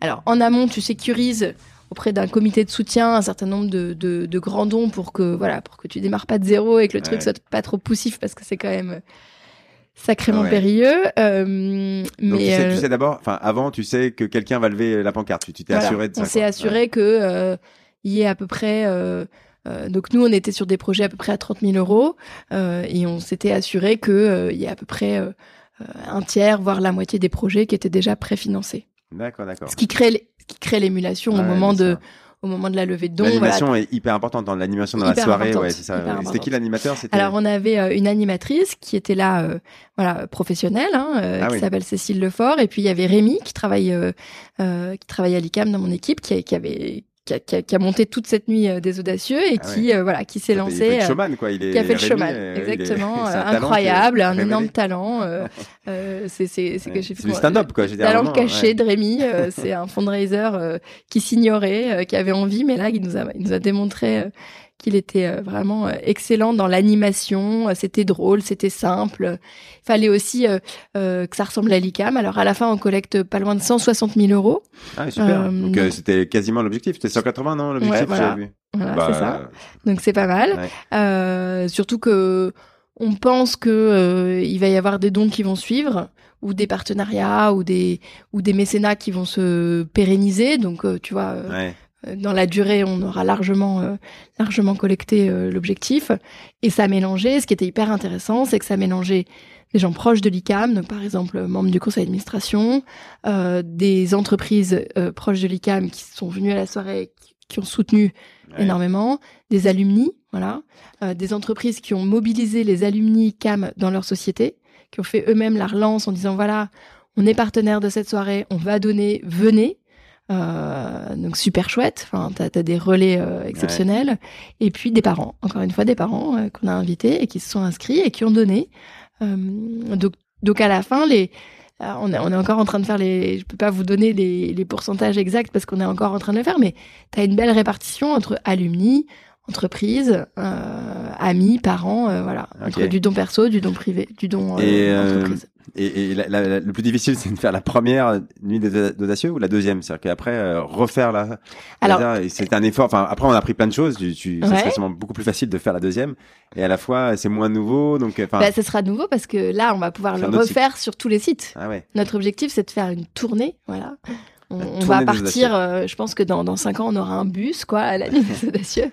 c'est déjà, déjà, prévu. Enfin, on est sûr déjà que prévu. Euh, on, va, on aimerait en faire deux l'année prochaine, dans deux, dans deux villes différentes. Euh, et puis après, bah voilà, revenir. On se dit que si tu fais un événement comme ça tous les trois ans sur un site, c'est c'est pas voilà, c'est pas c'est pas ah trop. Faut tous les ans, ça risque d'être un peu dur, mais tous les trois ans, ça peut être vraiment intéressant. Euh, euh, beaucoup de gens à la fin de la soirée nous ont dit euh, on sera là à la prochaine. Ah ils ont vraiment beaucoup apprécié la soirée et ça c'était ça c'était non mais c'était super. Enfin je on, est encore sur notre petit nuage une semaine plus tard parce que on a on a vécu un beau moment, on a vécu un moment collectif. Ça, c'est des valeurs qui sont aussi fortes à l'ICAM, le collectif. voilà, parce que c'était des étudiants, des collaborateurs qui prenaient la parole, qui se sont qui se sont challengés énormément. Enfin, c'était difficile de faire euh, bah, un pitch de 4 des minutes, gens, euh, de savoir si les gens vont venir, faire le pitch et tout ça, c'est monter sur scène tout seul, sans, sans prompteur, sans rien, pour venir euh, dire voilà j'ai besoin de 30 000 euros pour mon école de prod, pour mes jeunes qui galèrent. voilà, bon, il y a eu de l'émotion quoi dans la soirée. Et c'est ça qui est chouette aussi parce que ça, ça donne vraiment à voir l'école en fait. Et ça, tu peux évidemment tu peux le faire de plein de façons, mais en une soirée comme ça, alors c'est que 160 personnes qui étaient là, mais peut-être que la prochaine fois ce sera 200. Ça, va, ça fait quand même parler de soi. Et ça, ça le faire en, en vrai, on est d'accord, ça change tout. Ça, c'est pas, c'est pas quelque chose que tu fais euh, sur un Zoom, quoi. Non, je pense que ça, tu peux le faire aussi. Hein, euh. évidemment, euh, après, on, on, va utiliser les pitchs, on va les renvoyer, tu vois. Et ça aussi, c'est quelque chose qu'on fait beaucoup dans mon équipe, qu'on cherche beaucoup à faire, c'est toujours utiliser les choses plusieurs fois. Donc euh, clairement là, on va réutiliser les pitchs pour euh, peut-être euh, des emails qu'on va qu'on va envoyer pour notre site internet, pour voilà, ça va pas être du one shot.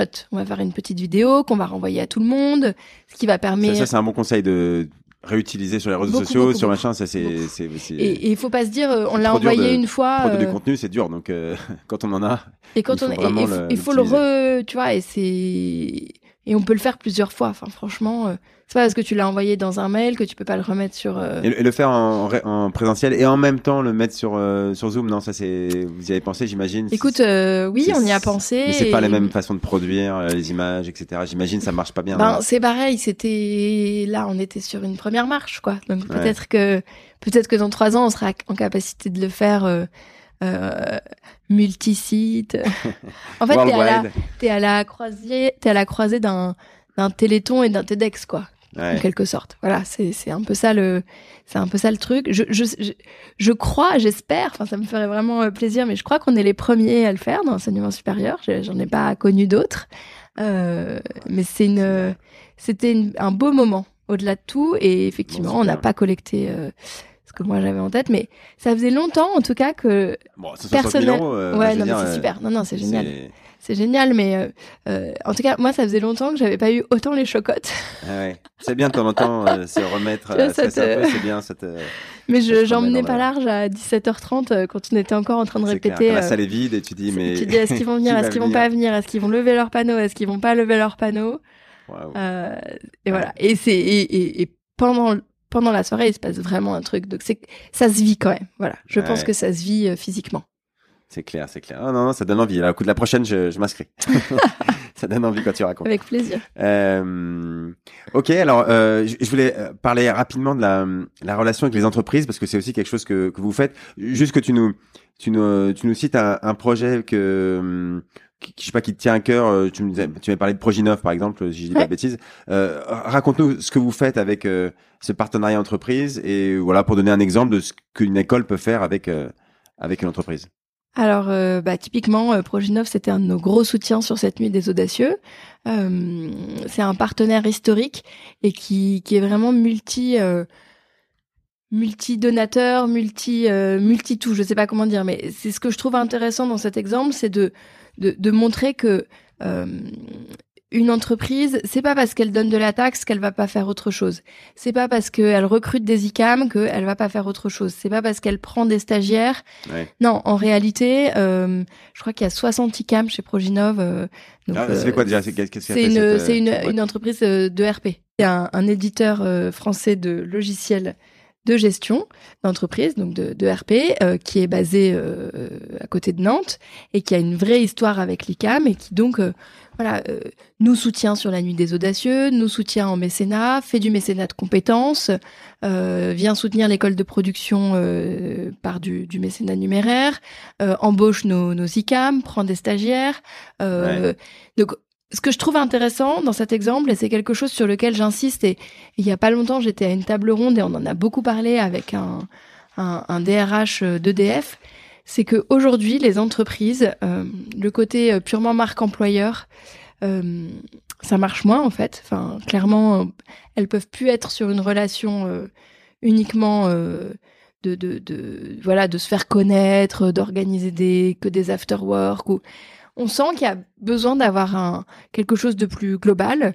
Euh, on sent que les jeunes évidemment sont sont plus demandeurs, sont plus engagés, sont aussi plus plus regardant de où ils vont plus travailler. regardant, c'est pas plus juste le slasher, salaire. plus euh, voilà, on sait très bien Ouais. cette génération qui qui bouge plus et et et, et, et cette personne de dev disait voilà nous on investit énormément que ce soit en mécénat, en taxes, en en mécénat de compétences, etc., etc. Et c'est vrai que on sent que le modèle il s'essouffle un peu. Euh, et c'est ce qu'on voit aussi nous avec certaines entreprises. Si tu construis pas la relation avec eux, si t'es pas dans une vraie relation, ben, justement sur tes valeurs, euh, sur ce que tu fais, etc. Euh, bah, je pense qu'au bout d'un moment, ça s'essouffle, quoi. Et le, le- ce qui est formidable avec Proginov, c'est qu'on est dans une relation. Voilà, c'est Ouais. nos amis, c'est notre famille. Enfin, et quand on fait des choses, ils sont là avec nous. Et quand ils font, font des choses, on est là avec eux. Et il y a une vraie histoire qui se crée.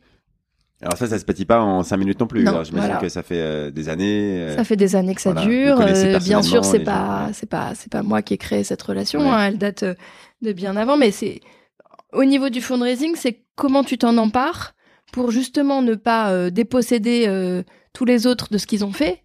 Euh, et tout ce qui se passe sur le site et tout ce qui se passe en local ouais. parce que bah, c'est quand même là que ça se passe. Enfin, moi c'est pas dans mon bureau à Paris rue La Boétie que. Mais là où moi j'ai su créer ma relation avec eux, c'est bah, peut-être de leur donner des infos sur ce qu'on faisait plus euh, en général, tu vois, de, de, de, de montrer peut-être ce que faisaient d'autres sites ou ce qu'on faisait à l'international, ouais. ou de les, de les faire participer à une chaire qu'on a sur le sens au travail. Voilà, c'est c'est aussi d'ouvrir un peu, Ouais, leur dire parce que d'ouvrir. souvent euh, les, juste les gens sont pas au courant quoi. Sûr, ils- Exactement. si tu Et leur donc- dis pas que tout ce que vous faites, ils savent pas. Tout ce qu'ils peuvent faire eux, ils savent pas non plus. euh, Et donc ça, je pense Euh. que c'est c'est vraiment notre notre défi à venir sur le, le mécénat et sur les entreprises. C'est voilà, de pas se dire euh, on, on, on les met pas dans une case, mais on essaie vraiment de construire une relation euh, parce que on sait que on a des valeurs communes et que ça ça marche quoi, ça match. Ouais, ouais. Alors après, il faut quand même avoir une offre. Enfin, c'est Ouais. difficile de réinventer euh, son mécénat euh, en fonction de l'entreprise qui est en face. Il faut quand même avoir euh, un certain Bah, je nombre pense d'offres. que si tu as une offre assez euh, euh, bien fichue, euh, qui mélange de la mixité sociale, de la recherche, euh, euh, probablement euh, un peu d'international parce que tu as des entreprises qui, qui ont vraiment ce besoin international. Voilà, c'est, c'est- c'est- ça fonctionne. Euh, des- les chairs, bien sûr, euh, qui peuvent fonctionner aussi. Euh, euh, Ouais. Ça fait beaucoup de. C'est déjà pas mal. Euh, Il y a, y, a, y, a vra- y a les bourses, mais c'est vrai qu'il y a.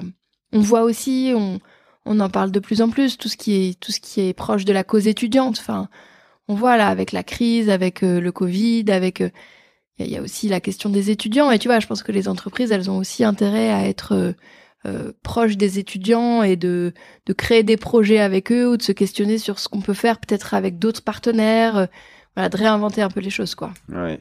Ok, ok. Euh... Bon, bah, c'était un, un, très bon exemple effectivement euh, de, de ce qu'on peut faire et, et, comme quoi il faut, voilà, c'est, il faut, faut pas hésiter à, enfin, il faut être proche de ces entreprises et, et plus on est proche, plus euh, il faut pas avoir peur, voilà, pas avoir peur de, de, Ouais. de cette proximité, d'être, euh, Et d'être simple aussi, tu vois. J'envoie un mail quand il y a une petite info. J'attends pas d'avoir une newsletter maquettée, parfaite, Ah avant ouais. de l'envoyer. Parfois, tu peux juste toi envoyer un mail en disant tiens, je te partage cette info ou je te partage ce petit truc, tu vois. C'est ça aussi, je trouve, qui est hum, vraiment, j'encouragerais les gens à faire ça et à pas hésiter à faire ça. Et c'est d'être euh, proactif dans le sens, tu, tu, des fois, faut pas trop se prendre la tête non plus. En fait, faut. Mais et, et pourquoi en marketing direct, c'est, pas, c'est pas vrai aussi ça? Tu vois, c'est, plus Ouais. difficile de le faire à, C'est plus à l'échelle de 10 000 euh, personnes ou Non, pas, tellement. Non. Ouais. Quand on fait aussi, tu vois, quand on envoie des messages très simples, euh, ça marche aussi très bien. Voilà. Quand tu quand invites les gens à venir échanger avec toi, ça marche très bien. Enfin, Ouais. Non, ouais, si tu le fais, voilà, comme tu dis, avec simplicité, avec euh, chaleur, euh, les gens sont toujours je, contents. je pense, hein, Ouais. honnêtement. Et tu vois, et quand tu mets des, Ah, on est dans l'enseignement supérieur, notre produit entre guillemets, c'est c'est c'est, je, je veux pas du tout le dire comme ça, mais notre notre valeur, c'est l'étudiant, c'est les jeunes. Ouais. En, en fait, on a toujours envie d'aller parler avec euh, avec des jeunes. ouais. C'est toujours génial. Enfin, ça nous. Ouais, c'est ouais, quand même euh, là que ça se passe. C'est eux qui vont être demain. Enfin, je sais pas. Alors euh, peut-être parce que je vieillis. Hein, c'est ma petite crise de la quarantaine qui démarre. Mais tu vois, je trouve que ça, il y a toujours un truc en plus en fait. Ouais. Même si on n'est pas, euh, voilà, même si on lutte pas contre le cancer, même si on fait pas plein de choses. Encore que, bah, pour avoir des bons chercheurs, il faut aussi des bons ingénieurs, former, etc. Tu vois, c'est que former des, des jeunes gens aujourd'hui, c'est ça, ça fait sens, quoi. Enfin, c'est et, et donc offrir à des offrir à des des, des, des gens, donateurs, ouais. voilà, la possibilité de les aider, d'échanger avec eux Mm. et de bah, voilà, si, si t'es sur des gens qui sont ouverts, euh, ça va forcément les, les toucher. C'est clair. Bon. Euh... oui, non, on va, on, s'achemine doucement vers le, le record de, de temps de. mais c'est très bien, c'est très bien. J'ai, j'en suis après à la moitié. Non, je suis pas à la moitié de mes questions, mais j'ai. Alors non, je, je, ne peux pas euh, finir sans les dernières questions que j'avais quand même pour toi. Euh... Alors, des questions assez générales sur le fundraising et l'ESR, donc euh, désolé pour le, le côté un petit peu général, mais, mais je, je voulais, euh, euh, je voulais te les poser. Euh, déjà, euh, voilà. Est-ce que tu penses que le, le fundraising dans le SR, tu as déjà répondu à la question, mais je, je la repose un peu plus de façon générale. Est-ce que ça va continuer à s'installer durablement en France? Euh, Est-ce que, euh, comme on le sait, ça se fait beaucoup plus aux, aux États-Unis pour des raisons X ou Y, voilà, de, de culture et de, de financement par l'État, etc., etc. Mais est-ce que tu le vois en France, le, ce financement continuer à s'accélérer? Euh, Moi, je pense qu'il va vraiment continuer à s'accélérer. Et euh, je pense qu'il va continuer à s'accélérer s'il se construit en lien avec les autres sources de financement. Voilà, qu'il va falloir de plus en plus euh, penser et, s'accorder pour euh, faire des, des, des mélanges de, de, voilà, de, de financement, en fait, avoir du financement public, du financement régional, du financement européen, du fundraising, et que les, et que les, les, enfin, les, les écoles qui vont s'en sortir, Ouais, qui vont sortir du lot, c'est celles qui ont qui auront, qui auront qui vont leur, réussir euh, à de voilà et à s'adresser à s'adresser à ces personnes-là et à pouvoir euh, être en capacité de monter des projets avec différentes sources de financeurs. D'accord, d'accord. Donc, euh, Et les financeurs demandent de plus en plus aussi à être multiples. ok. Et, mais toi, tu mets tout ça dans le fundraising quand tu. euh, Non, mais je pense que je pense que c'est moi je travaille beaucoup avec euh, mon collègue des financements publics et euh, et voilà et on partage nos infos, on partage nos projets. De plus en plus, euh, tu tu tu as des des des, appels à projets qui existent maintenant euh, pour les fondations d'entreprises qui se rapprochent dans la forme d'appels à projets que tu pouvais faire pour des des des institutions européennes ou régionales. Donc tu vois, tout ça c'est aussi des des réflexions communes. euh, voilà, finalement, qui peuvent se mettre ensemble et qui peuvent, qui peuvent être positives. Ouais, ok. Euh, parce qu'aujourd'hui, ça, ça pèse combien? Alors, euh, je sais pas si c'est c'est public, euh, confidentiel, hein, mais pour vous, le fundraising, est-ce que, est-ce que cette case fundraising, pour vous ou même au général dans le pour les écoles euh, ou les écoles d'ingénieurs, je sais pas. Enfin, c'est quoi les chiffres euh, de, du poids de, du fundraising dans dans les écoles aujourd'hui? Ben, Je alors, pas, euh, je est-ce sais que tu pas. sais euh, non, je je saurais pas le le, le, le, le fixer exactement. Nous, à l'ICAM, ce qui est sûr, c'est qu'on collecte euh, bon an, mal an, parce que ça dépend euh, de plein de choses, mais on va dire en gros 1,5 million d'euros par an. Et notre euh, notre Le budget global notre de budget global, c'est euh, 51 millions. Donc voilà, donc tu vois, c'est pas. Oui, c'est- voilà, c'est une petite partie quoi. C'est de ouais 3 3% je sais pas euh, 3 4% mais ça augmente ce pourcentage. Est-ce que c'est quelque chose que vous suivez d'ailleurs? Est-ce que c'est un, un chiffre qu'on suit tous les ans On se dit ah on a on pèse un peu plus lourd ou non on n'est pas non, sur pas euh, finalement, on n'est pas vois, sur du très court terme le- comme ça. On le fait pas de façon systématique. D'accord. Euh, Parce que pareil c'est bon, voilà aussi il y a une partie qui part à l'étranger. Enfin c'est compliqué. Notre notre euh, notre façon de collecter est un peu complexe et on a des projets partout donc c'est c'est plus c'est plus difficile de le valoriser en tant que tel dans notre budget mais je pense que ça peut être entre 5 ça peut être autour de 5% quoi peut-être 10% pour les très grosses. ouais. Euh, je sais pas si ça monte si je pense qu'un Sciences Po peut-être qu'ils arrivent à 10% ou un HEC je sais je voudrais pas dire de bêtises mais non mais donc on- c'est conséquent, c'est pas encore, euh, voilà, c'est pas encore le cœur du réacteur et ça le sera jamais. euh, je pense pas, mais bon. euh, Mais euh, c'est- pas rien, c'est pas un million et demi, c'est pas, c'est c'est pas non plus. Enfin, on fait des choses avec un million et demi. Euh, on fait des choses. Ok, alors euh, et et, et enfin pour pour finir sur. euh, alors c'est une question un peu plus, euh, je sais pas psychologique ou, mais euh, mais justement quand pour, pour garder cette énergie et le fait que voilà, on aimerait que ça, ça aille plus. Enfin, on est dans le temps à la fois euh, moyen, long. co- comment est-ce qu'on garde son son dynamisme et comment on garde ce- cette énergie que je pense qu'on a tous compris que tu avais beaucoup. C'est quoi ton, ton secret, toi? Alors déjà, euh, je, bah, je pense que c'est un peu ma nature d'être comme ça. Donc bon, voilà. Non, mais après, euh, c'est ce que je te disais aussi tout à l'heure. C'est moi, si j'ai un coup de mou, ou s'il y a un moment où voilà, je j'ai du mal à voir un peu où je vais, euh, aller au contact des bénéficiaires, je trouve que c'est toujours euh, tellement enrichissant. Et si, si si je vais visiter une école de prod ou si je vais rencontrer des étudiants, L'école de prod, c'est école de production, donc c'est ces fameuses écoles où on forme des décrocheurs scolaires ou des migrants, ou voilà, des jeunes. Ah qui, des jeunes qui ont 16-17 ans, qui qui vont plus à l'école ou qui n'y vont pas, et, et en fait on les forme à un métier euh, en tension dans l'industrie. Euh, donc ça peut être euh, électricien, chaudronnier, voilà. Des, tu vois, j'ai découvert tout un monde. Mais voilà, là tu tu tu tu c'est c'est c'est des c'est des gamins qui étaient voilà qui faisaient rien et on leur donne un diplôme, un métier. Enfin ils se donnent les moyens d'avoir un diplôme, un métier parce qu'ils parce qu'ils parce qu'ils arrivent en- dans une école de production. Donc euh, évidemment quand euh, quand je vais voir euh, quand je vais voir euh, les écoles de production, je ressors euh, gonflé à bloc. Quand je vais voir un chercheur euh, qui me raconte son projet, euh, euh, je repars à fond. et- et t'y vas- à quel rythme tu vas alors euh, quand même un, un petit rythme. Hein. Euh, je me déplace à peu près une fois une fois par semaine ou tous les Ah 15 jours. Voilà, j'essaye de faire euh, d'aller sur les sites régulièrement. Donc Ah ça oui, peut être c'est pas une fois par an. euh, tu te dis allez. Non.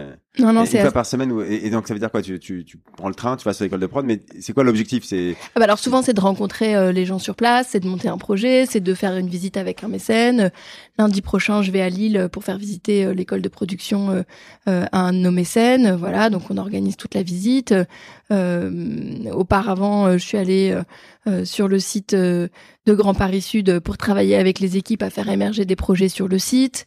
Ouais. Euh, une autre fois, je suis allée à Lille pour une chaire euh, euh, sur laquelle on travaille et je travaille avec la chaire. Donc il y a vraiment du travail de management de projet pur et dur, enfin transversal aussi. Tu vois, moi mon boulot c'est vraiment de voilà, il y a, y a sept sites en France, euh, c'est de, faire connaître le fundraising, de leur expliquer ce que je fais, comment on peut le faire, comment on peut le faire ensemble, qui sont leurs entreprises, qui sont leurs donateurs, voilà, de, de, travailler tout ça quoi. Donc c'est c'est beaucoup aussi d'aller à la rencontre des gens. Et ça, je pense que c'est c'est ce qui me c'est ce qui me remplit. D'accord. Alors ça, ça on, on voit bien. Après, euh, on- a compris aussi que t'attendais pas. euh, Enfin, que tu mettais les- des socles en place. euh, euh, assez forts. Ben, tu t'attends pas un coup qui va te faire gagner Non. un million d'un coup. Ça aussi, Non, je pense non, que ça peut être un secret de la longévité, en tout cas. de- Peut-être, ouais. Alors Ouais. parfois ça arrive, mais en fait, euh, tu vois, là, il y a pas long, il y a quelques le, le, le, le premier million que j'ai collecté d'un coup, Ouais. et le, le seul jusqu'à présent, euh, c'est un dossier qui a duré trois ans. Voilà. Ça a duré trois ans et ça a fini. Et c'est pas que moi, évidemment. On était, on était, on était dix sur le sur le truc, quoi. Mais c'est ça la réalité. Donc c'est vrai que si tu moi, je voilà, moi je suis plus adepte des petits pas, euh, faisons les choses, construisons les choses, euh, parce que c'est aussi très satisfaisant de voir que euh, ben, de fait ça marche et que ça fonctionne. et oui, probablement on peut faire des coups et avoir des grands dons qui arrivent et c'est super et, et c'est toujours c'est toujours chouette, mais ça met aussi beaucoup la pression parce qu'après il faut continuer.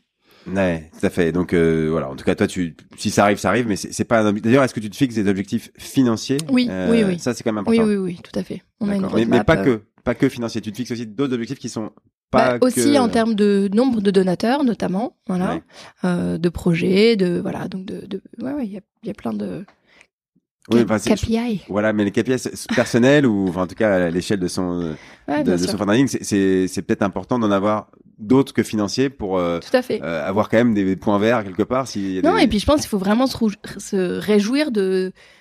Voilà, euh, avant, de, avant de faire euh, notre entretien, euh, on était sur une réunion pour, pour voir notre brochure leg. si tu veux, ça doit faire trois ans qu'on parle de faire une brochure leg. Bon, bah voilà, ça y est, elle va exister bientôt.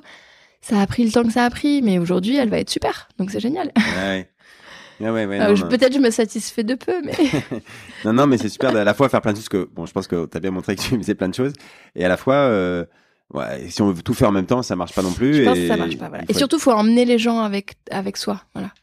Moi, j'attends pas non plus que les gens fassent eux-mêmes au niveau du fundraising parce que on sait que c'est ça qui est difficile.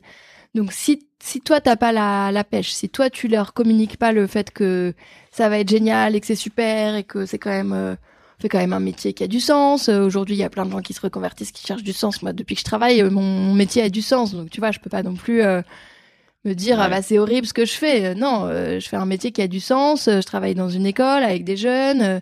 c'est, en vrai, c'est quand même super. Après, il y a plein de côtés négatifs. Tu arrives à te marrer. Ouais, assez. enfin, un petit peu. non, mais voilà, il y a quand même des moments de sympa, des fous rires, ou alors, je sais pas, après une, une journée de une stress comme la nuit des les audacieux. Je sais pas si l'ambiance était à la fin. Ouais, euh, voilà, si, si, il y a de l'ambiance. C'est euphorique. Ou à d'autres moments. Ou alors parfois il y a aussi des. c'est marrant parce qu'il y a pas longtemps, justement, avec des collègues euh, d'un site. Euh, on, prenait un verre, ils, étaient ici à Paris, on a pris un verre en sortant et donc j'ai dit plein de conneries et à la fin ils m'ont dit ah mais en fait t'es hyper drôle, t'es t'es pas du tout comme en fait t'es sympa. Donc tu vois, je, ah je sais pas si. Tu l'as bien pris, tu l'as bien pris, tu savais pas comment il fallait le prendre, c'est ça. en fait, t'es sympa. Donc oui, c'est pas toujours facile, mais c'est vrai que c'est pas toujours facile. Euh... Surtout quand t'arrives avec un truc, donc quand même, pas tout le monde se fout, mais c'est pas la priorité des gens le fundraising et je l'entends très bien. Enfin, il y a pas de problème avec ça, tu vois. Non, mais ça c'est. C'est normal. c'est aussi, je veux dire, si tu, si, je pense que si on comprend pas ça dans notre job, bon bah effectivement, faut, faut se poser des questions parce que on n'est pas la priorité, donc on a envie et en même temps on est dans un truc hyper stratégique. Donc c'est hyper euh, dur quoi. Faut se positionner entre les deux. Euh, c'est un peu schizo, mais bon bah faut faire avec quoi. Ah ouais, non, mais déjà, il faut le verbaliser peut-être euh, et t'écouter, ça, ça permet peut-être à tout le monde de le faire et, et, et après, il faut, faut l'intégrer effectivement. Euh, ok, ok, bon bah super. Écoute, euh, je crois que j'ai posé euh, mes questions. Alors, euh, dernier dernier sujet avant de conclure, c'est que bah, tu as posté récemment, la, semaine dernière, je crois il y a dix jours, un, un post LinkedIn sur ton fils, Joseph, qui qui a fait réagir beaucoup de gens. Je sais plus combien tu as eu de, de, likes ou de commentaires, mais t'en as eu beaucoup. Est-ce que tu peux nous, nous parler de ce de ce post et pourquoi tu l'as fait? Qu'est-ce qu'il disait d'ailleurs pour ceux qui l'auraient pas vu et, et pourquoi tu l'as posté? En fait, j'ai posté ce, ce message euh, quelques jours après la rentrée des classes parce que c'est toujours un, un, moment difficile euh, pour moi la rentrée. Alors effectivement, j'ai un garçon qui a 12 ans, qui s'appelle Joseph, qui a un trouble du spectre autistique euh, de type Asperger. Voilà, je sais pas trop comment dire, mais donc c'est un trouble assez léger hein, finalement. Euh, il est en cinquième, il va à l'école, mais il a besoin de quelqu'un avec lui tous les jours à l'école mais euh, il fait des crises, euh, euh, mais il répète des choses tout le temps la même chose, tout le temps, tout le temps. Donc voilà, donc c'est pas, c'est pas trop, c'est pas toujours facile, voire parfois très difficile. Et puis tu te, tu, tu, tu, tu te confrontes beaucoup, bah, notamment à l'école, à des, à des personnes qui évidemment, eux, ils ont 200, 200 élèves, donc euh, un parmi 200, c'est voilà, c'est c'est faut ils sont quand même dans dans le traitement de masse en quelque sorte. Euh, donc c'est voilà, c'est c'est c'était un peu un cri du cœur pour dire euh, voilà, c'est lui il se donne. Enfin, c'est un, un enfant qui qui donne beaucoup, qui essaye de de faire beaucoup pour euh, pour euh, pour aller au-delà de son handicap, pour que ça se voit pas, pour bah, probablement pour être à la hauteur de, de ce qu'on ce qu'on lui insuffle, de ce que voilà, de ce que aussi l'école veut, et, et de fait que en face de lui les, les personnes soient pas toujours euh, euh, bah, à cette hauteur-là, justement, c'est vrai que ça me voilà, c'est c'est quelque chose qui est qui est difficile pour moi. Euh... C'était un retour un peu sur le, ton la rentrée vers le quotidien de ta rentrée, hein, qui faisait je sais pas une vingtaine de lignes où tu tu tu disais un petit un peu, ça, voilà, que c'était euh, pas facile, mais que et t'étais pas agressif contre le, bah, parce que j'imagine que des fois, euh, effectivement, dans le cadre de l'école, t'as des gens que tu trouves euh, font pas bien leur boulot. Euh, ouais, voilà, mais après, tu le euh, comprends quelque part, mais quelque part non, tu comprends pas. Mais quoi. quelque part, je comprends pas parce que c'est vrai que moi, je veux toujours euh, faire au mieux. Donc, bah, l'exigence que je me mets moi. et dans mon travail et dans mon dans ma vie perso, j'ai du mal à comprendre que cette exigence là qui, qui est assez élevée, hein, c'est vrai, j'ai un petit problème de tout le monde se la mette pas et puis bah euh, que tu vois, ce qui, ce qui fait aussi résonance hein, aux valeurs de l'ICAM, de l'humain, d'aller chercher, mettre chacun en position de réussite, euh, voilà, qu'on qu'on l'aide pas toujours en position de réussite, et puis de, ben, de, de c'est vrai que souvent, euh, et c'est normal, quand t'as pas d'enfant en situation de handicap, tu te rends pas compte que tous les ans tu dois faire un dossier à la maison du handicap, que tous les ans tu, tu attends la rentrée le ventre noué parce que tu sais pas s'il y aura une AVS ou s'il aura pas d'aide. Euh, s'il en a une, comment elle va être? L'année dernière, il a eu une aide, c'était horrible. Enfin, ça a été. Euh, ah, ça change tous les ans. Euh, bah, ça peut changer tous les ans, voilà, selon ton. En tout cas, il passait en sixième, donc comme tu, tu changeais d'établissement, il changeait d'AVS. Enfin, il y a un certain nombre de non-sens qui fait que c'est vrai qu'au bout d'un moment, tu as une vraie colère, que tu as besoin de la partager, que tu as besoin de...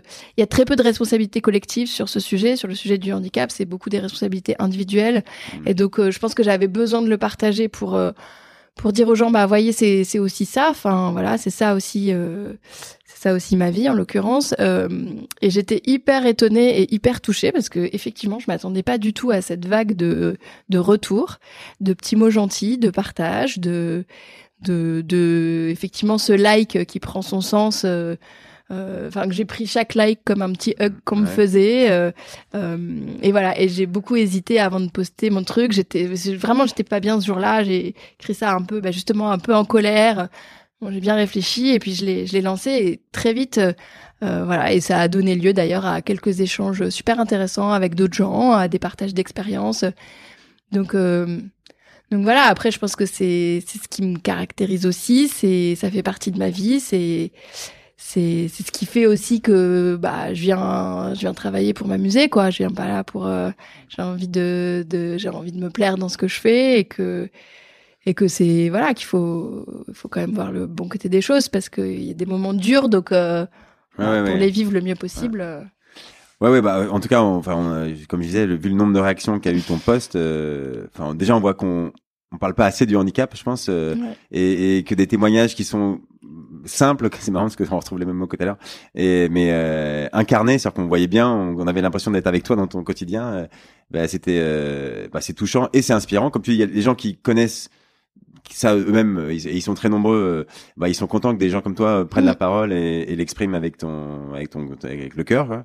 Et puis après ceux qui connaissent pas bien, euh, je pense que c'est, comme tu dis, c'est toujours, enfin, on n'en parle pas assez, quoi. Donc, euh, les bonnes occasions de le faire, je pense. Euh, et, et, et, encore une fois, le succès de ton poste montre bien que, en fait, il faut le faire parce que partager ses émotions, euh, toi, bah j'espère que ça t'a fait du bien, mais en tout cas, ça a fait du bien à tous ceux qui l'ont lu aussi et qui, voilà. Donc, bah, merci pour ce, pour ce poste. Euh, bon, alors j'ai deux dernières questions et après euh, vraiment je, je...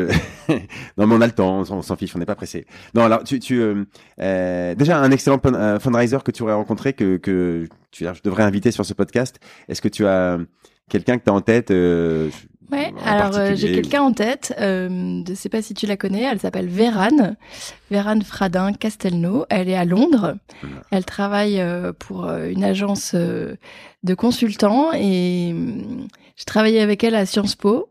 Et c'est quelqu'un qui est vraiment de, bah, qui est vraiment très j'aime beaucoup, enfin voilà, qui est très intelligente, qui, qui pense bien les choses. C'est quelqu'un qui a une vision très stratégique du fundraising, en tout cas. C'est une française qui. C'est une qui française, dans- ouais, D'accord. voilà, et qui, qui vient souvent euh, pour des pour des pour des pour des clients en France. Euh, voilà, donc euh, je pense que c'est quelqu'un euh, qu'on connaît pas beaucoup dans le milieu Ouais. du fundraising. Ah oui, je connais pas son nom. Après, voilà, je connais pas tout le monde, mais j'ai. Non, non, mais c'est si intéressant aussi, je trouve, ou- de Ouais. voilà de voir des gens différents parfois. Ouais, ouais, super. D'ailleurs, je peux peut-être le faire en, en- en anglais. hein. Je, je rappelle que y a- maintenant, je, je fais le podcast une fois par mois en, en anglais Wow. euh, avec le l'IFA. eh ben, tu peux le faire avec elle. euh, Ouais, ouais. Et euh, Carrément. moi, j'ai pas fait de- d'épisode sur le SR encore en, en anglais, mais ceux qui veulent écouter, là, j'ai interviewé euh, euh, la semaine dernière. euh, un anglais, pardon, j'ai oublié, non, un, un anglais. Cette fois-ci, j'ai fait euh, une ukrainienne euh, premier Ah, épisode. Après, je fais une allemande, et là, j'ai fait un anglais qui a parlé de de fidélisation qui était très intéressant. Euh, bref, donc écoutez l'épisode d'IFA, c'est pas au même, pas au même endroit que les podcasts français, c'est un, un autre podcast qui s'appelle euh, The European Fundraising Podcast. Euh, il faut supporter mon accent anglais, mais sinon, euh, voilà, c'est pour donner un petit peu de visibilité européenne au fundraising. Bref, euh, super. Et alors une autre question, euh, et là, ce sera la dernière. Ouais, bah tu l'as, tu l'as déjà dit, mais ce, métier, euh, en fait, au final, pourquoi tu fais ce métier de, fundraiser? Moi, je pense que ce qui me motive, euh, effectivement, euh, c'est la, question de l'engagement qui est, vraiment, qui est vraiment au cœur du, métier. C'est un métier qui est pas facile, hein, quand même. C'est vrai qu'on est souvent seul dans les structures dans lesquelles on est à faire ce, ce job-là. Euh, mais voilà, euh, à la fin, on sait qu'on fait ça pour. euh, alors c'est un peu, c'est un peu péremptoire de dire changer la vie de certaines personnes, mais en tout cas, on, on change un petit truc, quoi. On, on met, on, rend les choses un peu plus simples pour les étudiants. quand, quand, quand, quand, quand on parle de bourse, quand on parle de mixité sociale, enfin, c'est très concret, c'est très. Encore une fois, moi, je pense que c'est ça qui me, qui m'anime dans ce métier, et puis les rencontres. Enfin, tout simplement. euh, voilà, euh, comme on l'a bien compris, euh, je suis un animal euh, social euh, à la différence de mon fils, donc. Et c'est je trouve ça génial de rencontrer plein de gens, plein de gens différents. euh, Le panel de gens est vraiment euh, multiple. Enfin, Mais ça, il y a plein de façons de faire ce métier, et c'est vrai que, en fait, c'est un choix de rencontrer des gens ou pas. Euh, moi, je le dis pour moi, par exemple, parce que j'ai- rencontré pas grand monde pendant huit ans, et puis un jour, je me suis dit, mais en fait, en tant que fundraiser, tu peux aller voir plein de gens. Euh, tout le monde peut le faire, en fait. C'est parce que euh, ce qu'on fait intéresse d'autres gens qui font le même métier que nous. On peut aussi le faire dans ce envoyer des mailings et, ne parler à personne. Euh, Enfin, en tout cas, il y a une façon de le faire comme ça qui, euh, à un moment, euh, on se fatigue, je pense. Et donc, euh, euh, je pense que c'est un choix personnel aussi de, de, de décider de, de le faire en allant voir plein de gens. Et je pense qu'on le regrette jamais de toute façon. Non, et puis c'est voilà, c'est mille histoires, mille rencontres euh, humaines. euh, Ouais. en fait, j'adore quand les gens me racontent leur histoire ou pourquoi ou comment. Enfin, ça fait partie aussi du ça fait partie aussi du métier, voilà, d'appeler ces donateurs, de les rencontrer, et même quand c'est des entreprises, tu, tu crées quand même un lien fort avec ces personnes-là. Euh, et donc Ouais, ça, il faut les euh, écouter. Quoi. voilà. Donc ça, on est d'accord Ouais. que c'est, c'est un, voilà, il faut avoir de l'écoute. De toute façon, si on fait ce métier, c'est aussi. Euh, voilà, Donc c'est pour ça que j'ai lieu. beaucoup profité pour parler aujourd'hui. Ouais, ouais. Euh, ok, ok. Non, non, mais voilà le, le sens, l'écoute et la rencontre des gens. euh, Mm. et effectivement, je pense que ça résume assez bien. Enfin, en tout cas, pourquoi toi tu fais ce métier Et je pense qu'il y a beaucoup de gens qui le font pour ça. Bon, Pauline, on est à une heure. euh, je ne regarde même plus l'heure. Faudra couper. non, non. Bon, euh, merci beaucoup d'avoir euh, donné de ton temps. Euh, tu, tu, tu, tu participes déjà. euh, Enfin, euh, je passais souvent, mais à l'AFF, je t'ai déjà écouté. Je sais que euh, c'est très sympa parce que tu le fais, euh, tu le fais euh, et tu le fais très bien. Donc, euh, merci pour à chaque fois partager toutes ces expériences que tu as. Euh, je suis sûr que ça va donner beaucoup d'autres idées à des, des gens qui, bah, qui travaillent dans, le- dans le SR, mais aussi euh, à ceux qui sont euh, des anciens étudiants. Enfin, on est tous anciens étudiants de quelque chose. Et, et je pense que ça montre que bah il faut il faut s'impliquer euh, et on peut le faire dans sa propre école et c'est toujours. euh, D'ailleurs moi ce soir j'ai une réunion d'anciens de mon école qui est à deux pas d'ici. Tu vois, je, je, je devais traîner un peu. Grâce à toi, je je vais pouvoir y aller. Euh, donc euh, je, suis motivé pour y aller là. Et donc voilà, on a compris que c'était un secteur qui qui va continuer à grandir. Euh, le fundraising dans le dans le SR, dans les, les écoles. Il y a plein de choses à inventer euh, et donc euh, je pense que c'est vraiment un, un super endroit où être dans les prochaines années. Donc euh, Tout à fait. Bon, pour tout ça, Pauline, Merci beaucoup. À bientôt. À bientôt.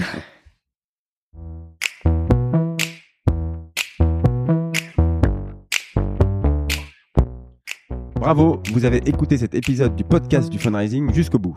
J'espère qu'il vous a plu. Si vous avez un invité à me suggérer, une question à me poser ou juste un retour à me faire sur un épisode, envoyez-moi un message sur LinkedIn. Et bien sûr, euh, n'hésitez pas à parler du podcast auprès des gens que cela pourrait intéresser ou liker quand vous voyez passer un post sur le podcast. Juste ce petit like, cela m'encourage beaucoup et cela m'aide à faire connaître le podcast. Et si vous êtes une association et que vous vous intéressez à la collecte de dons par téléphone, Fidelis peut vous aider à le mettre en œuvre en garantissant même le résultat. Là aussi, contactez-moi pour en discuter. À bientôt pour un prochain épisode.